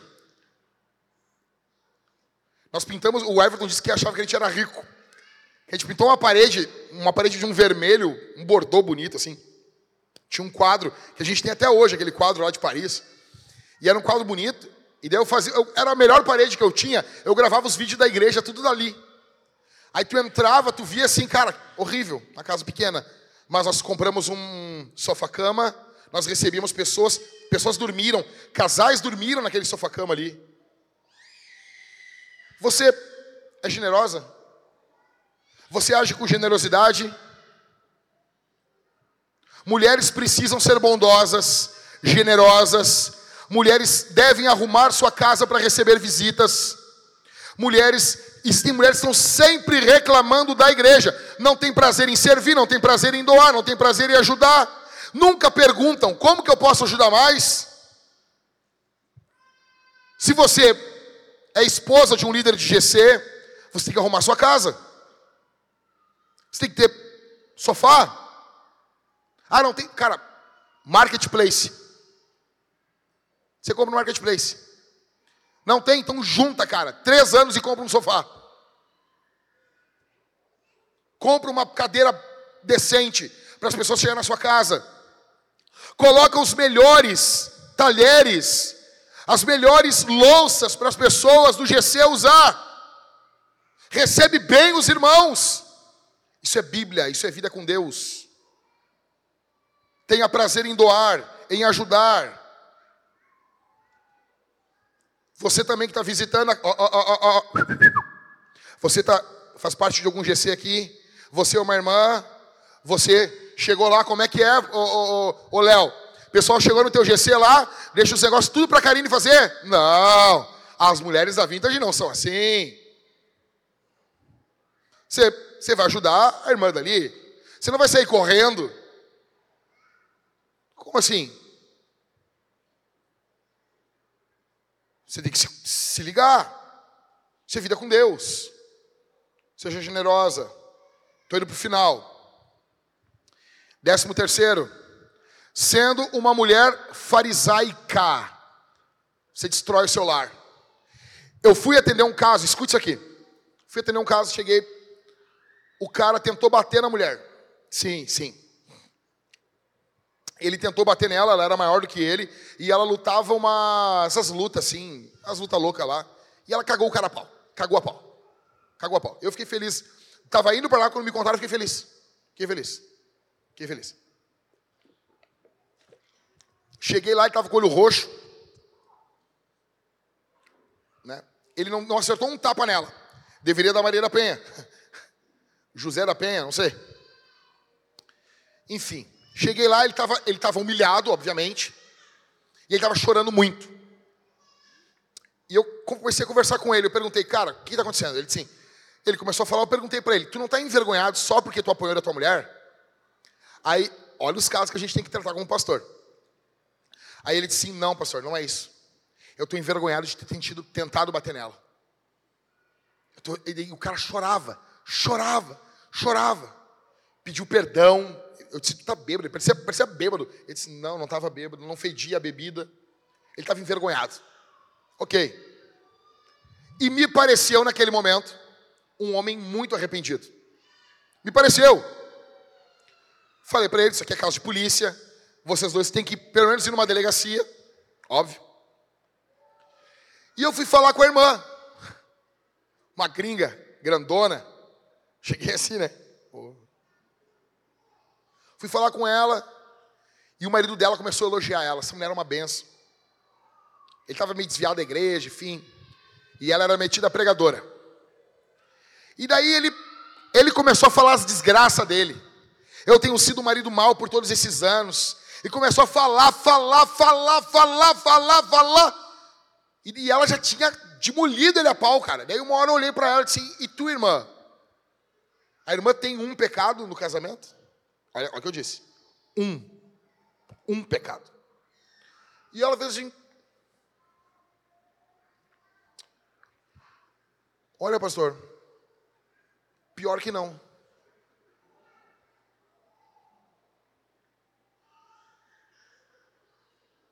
Farisaica. Ele, um fraco, um podre. E ela não menos do que isso. Farisaica. Mulher que acha que é melhor que o esposo, não vê nenhum erro em si. Tem uma, uma irmã me chamou agora na internet assim: ah, o meu marido, ele prefere a família dele, a mãe dele, eu sei o quê, vou me separar dele. Eu disse, ele te bateu? Ele te traiu? Ele te expôs? Não, o que ele está fazendo está errado, é óbvio, ele não pode fazer isso. Mas é a mesma coisa assim, eu estou caminhando aqui, aí o Everton pisa no meu pé, eu saco a arma e dou, um tiro na cabeça dele. Pisar o pé está errado, mas você nota que a, que a reação é um pouco desproporcional. Ah, na festa de final de ano, o meu marido vai para a casa da mãe dele. Tá, tá errado isso. Mas separar é demais. Você, você entende isso? Farisaica. Farisaica. Você é essa mulher? Mulher orgulhosa, que tenta manipular o, marido, quer manipular os pastores. Deixa eu te dizer uma coisa, eu estou trabalhando há 10 anos com os homens. Eu tenho, o que eu tenho notado de mulheres orgulhosas é uma loucura. Tem muita mulher orgulhosa, velho. Cara, eu preguei semana passada. Raramente vem um cara, ah, e as mulheres? E as mulheres? Vão falar, às vezes tem os carinhos assim. Cara, eu nem tinha pregado o sermão de hoje, já tinha umas irmãs. Não, mas veja bem, na internet assim, mas veja bem, pastor. As mulheres às vezes reclamam. Por... Não, não, peraí. Você quer, você quer jogar como vai ser uma choradeira essa semana? Vai ser uma choradeira. Ai, sempre a culpa das mulheres. Mas, mas, essa semana sim. Essa semana sim. Por quê? Não pode? Eu estou indo para o final, tá? Segura mais um pouquinho aí. Penúltimo. Como uma tola destrói o seu lar. Décimo quarto. Olha para mim aqui. Olha para mim aqui. Se... Repete comigo. Sendo uma mãe do mundo real. Repete, um, dois, três. A mãe do mundo real. Essa aqui é boa. Veja, nós temos uma maternidade ideal no Instagram, as mães perfeitas, sabe? É tudo ideal, é tudo perfeito. Os seus filhos parecem o Bart Simpson em dia de culto. Tudo perfeito, tudo direitinho, tudo jeitosinho, aquela felicidadezinha medíocre. Sabe? Tudo ajeitadinho, tudo tudo direitinho no seu lugar, todo mundo fala bonito, fala direitinho, não sei o quê. Aí tem o oposto da maternidade ideal, que é a maternidade real. Na maternidade real, a mãe abre o peito, ela não gosta da maternidade. Tipo a Samara Filippo. Não gosta da maternidade, ela reclama da maternidade. A maternidade é sempre caótica, só tem coisa ruim. Essas duas maternidades, a maternidade ideal e a maternidade real, são duas bostas. São dois cocôs. Por quê? Porque a maternidade não é só coisa boa e também não é só coisa ruim. Só que a maternidade real agora tem ganhado espaço. Então tem surgido um monte de mãe que tem detonado a maternidade. Deixa eu dizer uma coisa. Sabe por que muitas mães não cuidam dos cabelos? É porque você não organiza bem o seu tempo. Seu filho não é tão complicado assim, não. Eu arrisco a dizer que Talvez o teu problema é tão bom botar a culpa no filho, né? Sabe por que você não emagrece? É porque você não quer. A culpa não é o teu filho. A culpa não é o teu filho. Ah, pastor, não, mas é difícil, meu filho. Então, o teu filho está trazendo problema? Eu vou pedir que você traga ele aqui agora. Nós vamos orar para Deus levar ele. Traz ele aqui. Nós vamos orar para Deus levar. Para Deus recolher. Traz o teu filho que o problema é ele. Deus recolhe ele. Nós vamos orar agora aqui, Senhor, recolhe essa criança. Porque daqui a pouco o problema é a criança.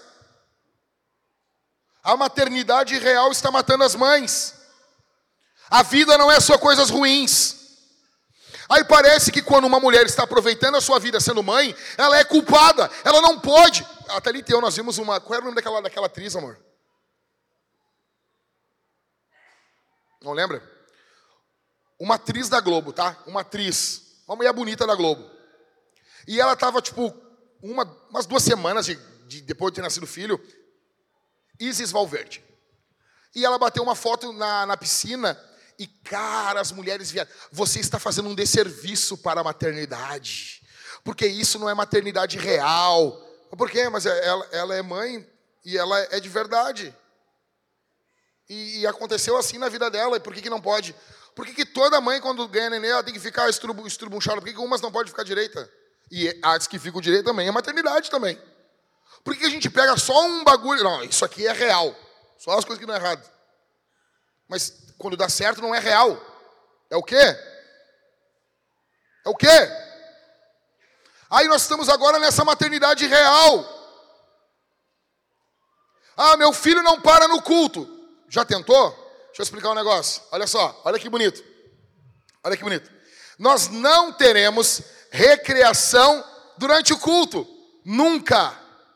Nunca. Nunca, nunca na vida. Nós nunca teremos brinquedo para as crianças ficarem em outro ambiente. Uma sala com teletubbies para as crianças ficar no momento do culto. Não teremos. Outra coisa, na vintage, nós não temos Pista atlética infantil. Alguém tem uma fralda aqui? Tem uma fraldinha de alguma criança aí? Tem aí? Não? Um paninho? Tem um paninho aí para mim? Não quer faz favor. Ó. Ó. Ó. Ó que legal.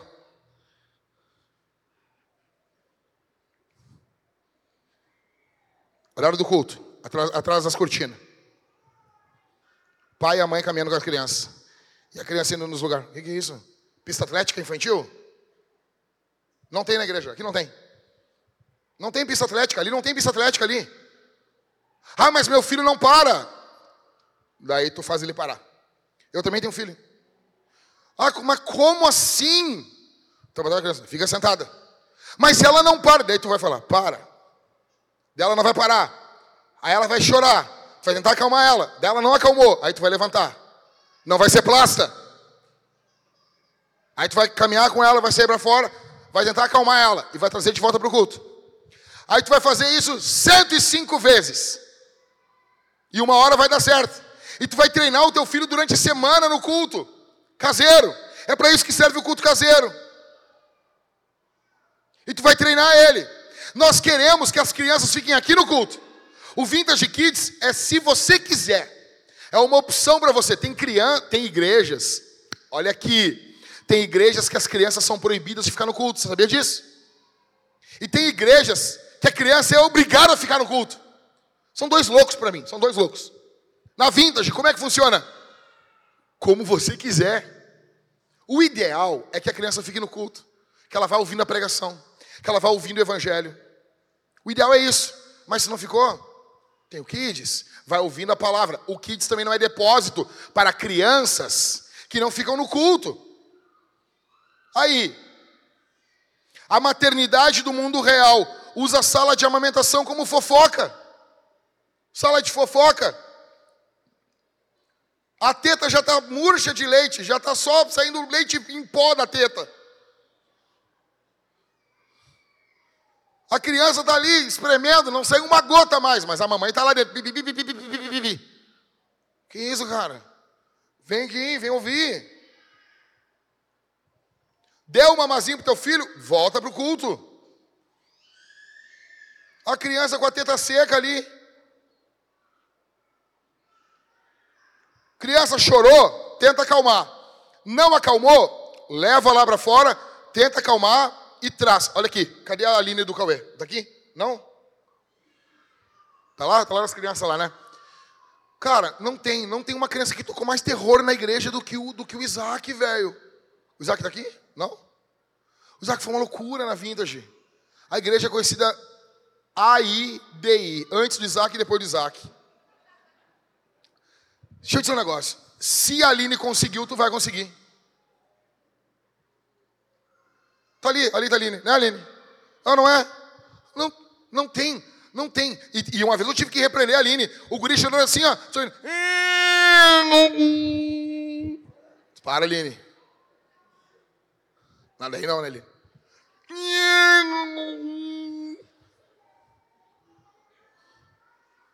Pô. Então, a partir de hoje, eu, eu vejo daqui, tem irmãos lá com as crianças lá. A partir de hoje, nós não teremos mais isso. Todos vão ficar no culto, lá no fundo, lá, ó. Eu vejo eles, e eu vejo uma visão que eu nunca mais vou ver aqui na Vintage. Aleluia! Não teremos mais ninguém. Diáconos, mandem as pessoas para cá. Tragam as pessoas para cá, por favor. Já chamem agora, já vamos fazer agora. Por favor, papais, mamães que estão lá no fundo com as crianças, passem para cá, passem para cá. Diáconos, chamem, chamem, chamem, chamem. Eu não continuarei o sermão enquanto não virem. Virem, venham, venham, venham, venham, venham, venham. Por favor, tirem de lá, tirem de lá. Não tem mais isso aqui. Isso acabou, Everton. Acabou. É um dia de vitória. Vão ficar no culto ou no kids. E acabou. E acabou. Acabou, boa. Acabou. Nós não queremos livrar dos nossos filhos. Em último, para terminar, falei demais. Ah, falei, tô, li, tô, eu tô, tô leve. Amanhã é feriado, nós estamos leve. Ah, coisa boa, coisa boa falar um sermão assim. Falei tudo que eu queria falar. Perguntei para os líderes do GC: vocês querem que eu fale alguma coisa? Encomende um sermão. Promoção de, de verão. Como que uma tola destrói o seu lar? Sendo uma mulher promíscua. Bate aí, bate aí, vai.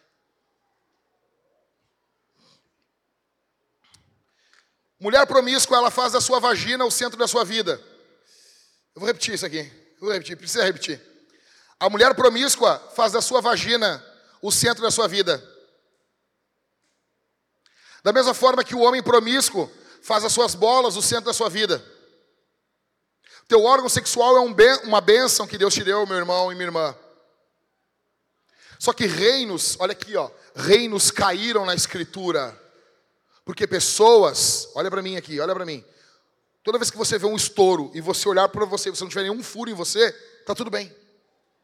Tá bom? Reinos foram destruídos porque pessoas não conseguiram ficar com o cinto das suas calças fechados. Agora, no caso das mulheres, tem mulheres que fazem da sua vagina o centro do seu ser. Você, se você é uma promíscua, você terá que prestar contas disso. Mulheres que agem com base nos seus instintos. Paulo fala sobre essas mulheres e Paulo chama elas de mulherzinhas.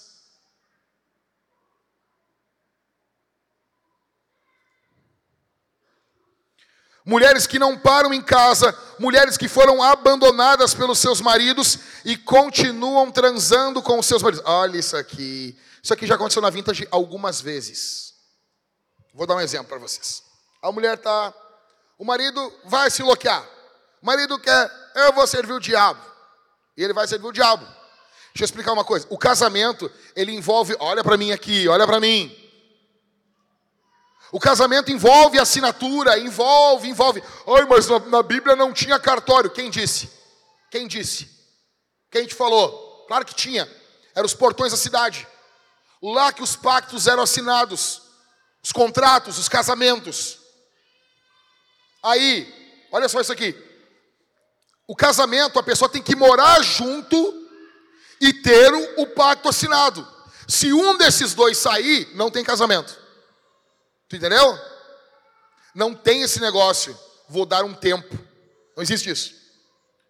A gente tem um casal aqui, um casal que eu, quando estava vindo para Vintage, eu cheguei para os dois, estavam casados e não moravam junto. Mas, mas o que é isso? Se encontravam e o só para a parte do desfrute disse: não, não, não, não, não, não. Vocês não estão casados, então vocês têm que morar junto.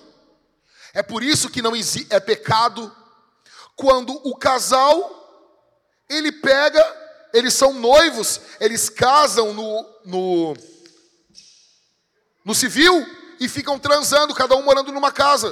Isso aí não é casamento. Isso aí não é casamento. Então, a mulher está casada com o marido. Olha só, tu está casada, minha irmã. Aí o teu marido, ele dá louca, ele vê uma outra changa na rua, ele quer te largar. Saiu de casa, se divorciou. Se divorciou. Se valorize, meu irmão. O cara vai voltar para casa todo bichado, cheio de, cheio de lixo, o pinto todo podre. Se valoriza, meu irmão. Tu é uma filha de Deus. Aí o cara volta para casa, que, que ele faz? Ele fica fora, ele vem visitar a mulher e transa com a mulher. O que, que é isso? Não, Mariane, isso acontece direto. Direto. direto. E a mulher acha, e tem, e tem pastora do inferno, dizendo para a mulher dormir com o marido. Ah, porque tu tem legalidade. Legalidade do capeta. Isso não é casamento, isso é concubinato. O cara saiu de casa, acabou. Acabou, não tem. Mulher saiu de casa, acabou. Acabou. Casamento acabou. Pode, podemos ter um outro casamento. Podemos casar de novo, mas esse, esse aqui acabou. Acabou. A mulherzinha brabinha que quer sair de casa, saiu, acabou. Quer sair, minha filha? Pode sair. Acabou. Acabou. O cara sai de casa, vai viver uma vida de um jeito, e quando ele vem visitar os filhos e dá uma transadinha com a mulher, o que, que é isso? Mulher promíscua. Mulher promíscua. Essa mulher está destruindo a casa dela. Esse homem nunca vai respeitar ela. Seus filhos nunca vão respeitar essa mulher. Deus chamou você, minha irmã, para a santidade. Eu encerro dizendo: para homens e mulheres aqui na Vintage, não me usem para consertar as cagadas de vocês.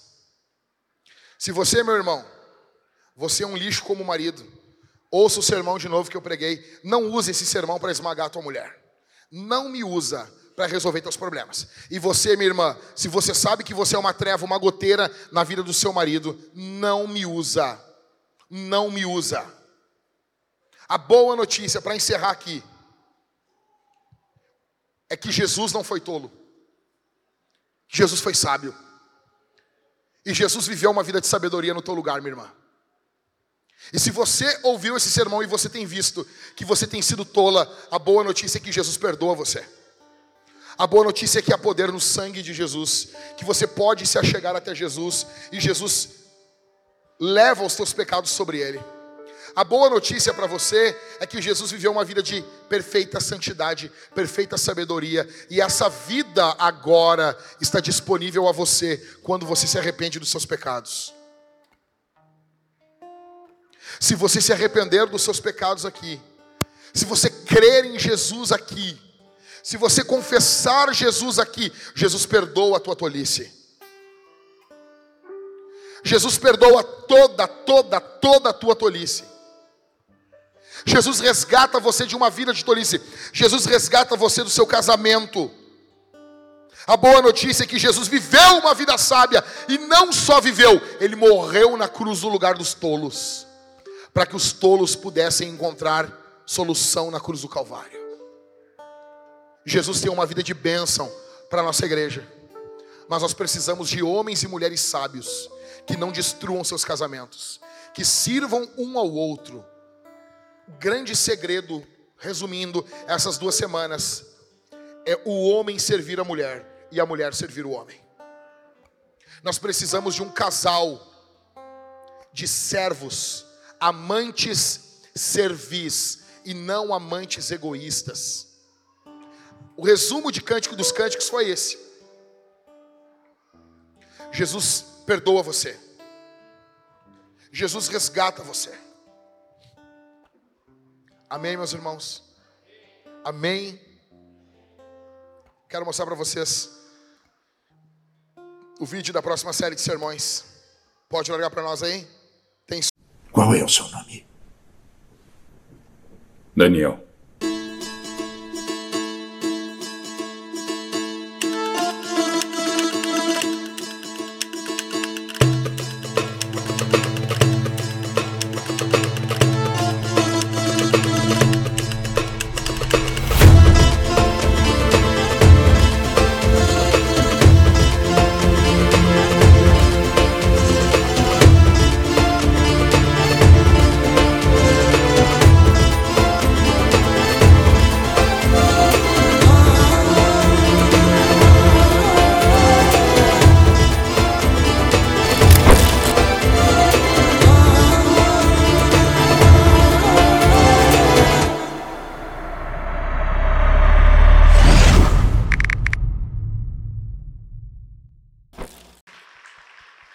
Então, semana que vem nós começamos a série em Daniel e vai ser brutal. Ela vai ser dividida em seis sermões, depois mais seis sermões. Vai ser sensacional. Nós vamos responder esse sermão, nós vamos buscar os nossos filhos, nós vamos responder esse sermão de três formas.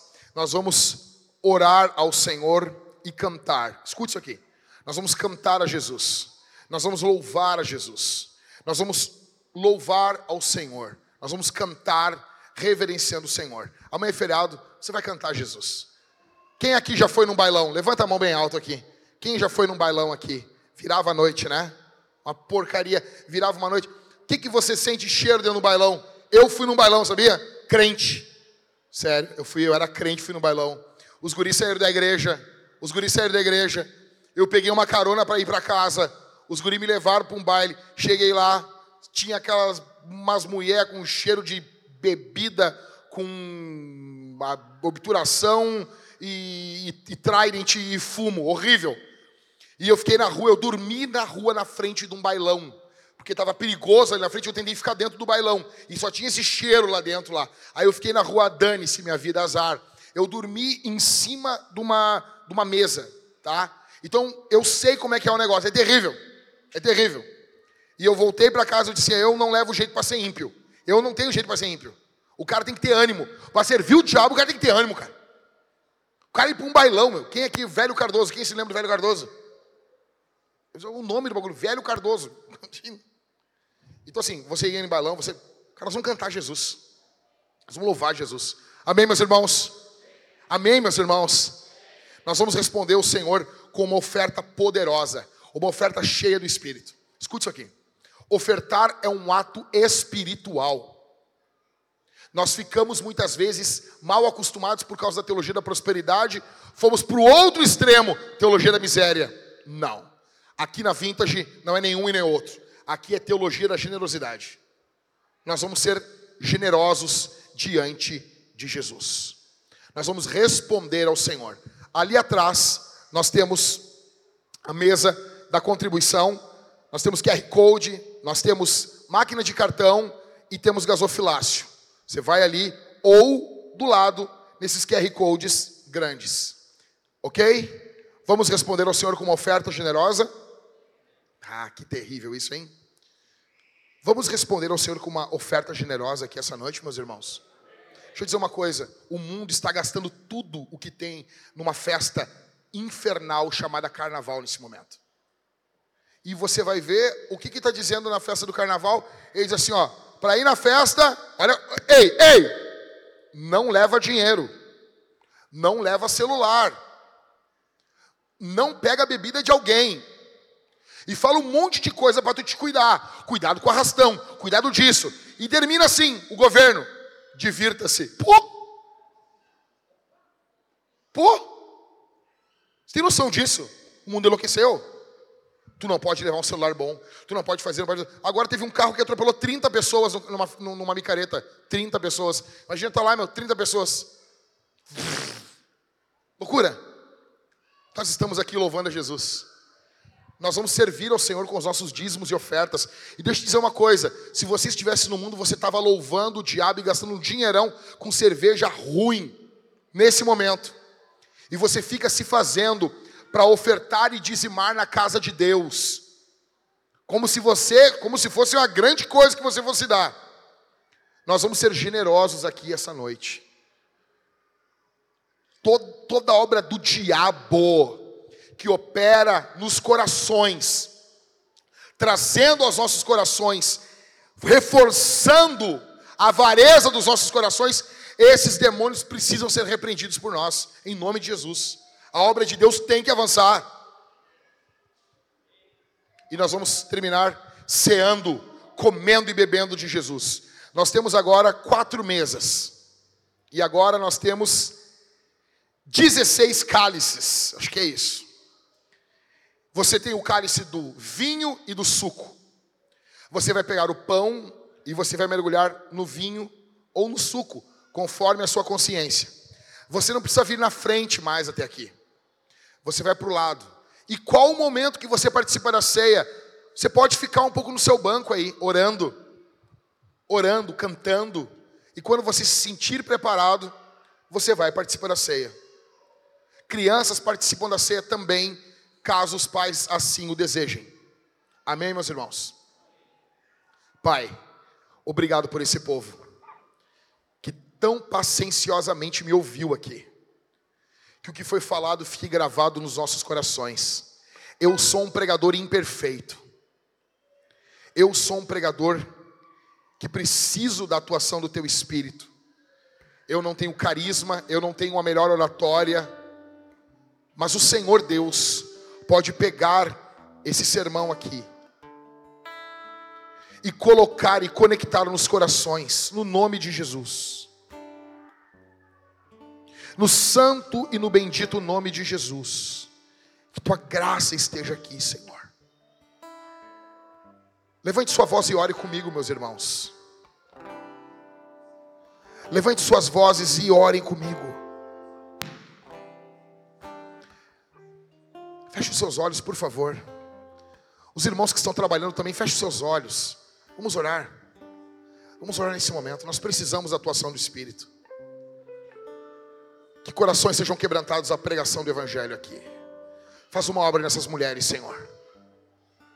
No santo e no bendito nome de Jesus. pelo poder do nome de Jesus.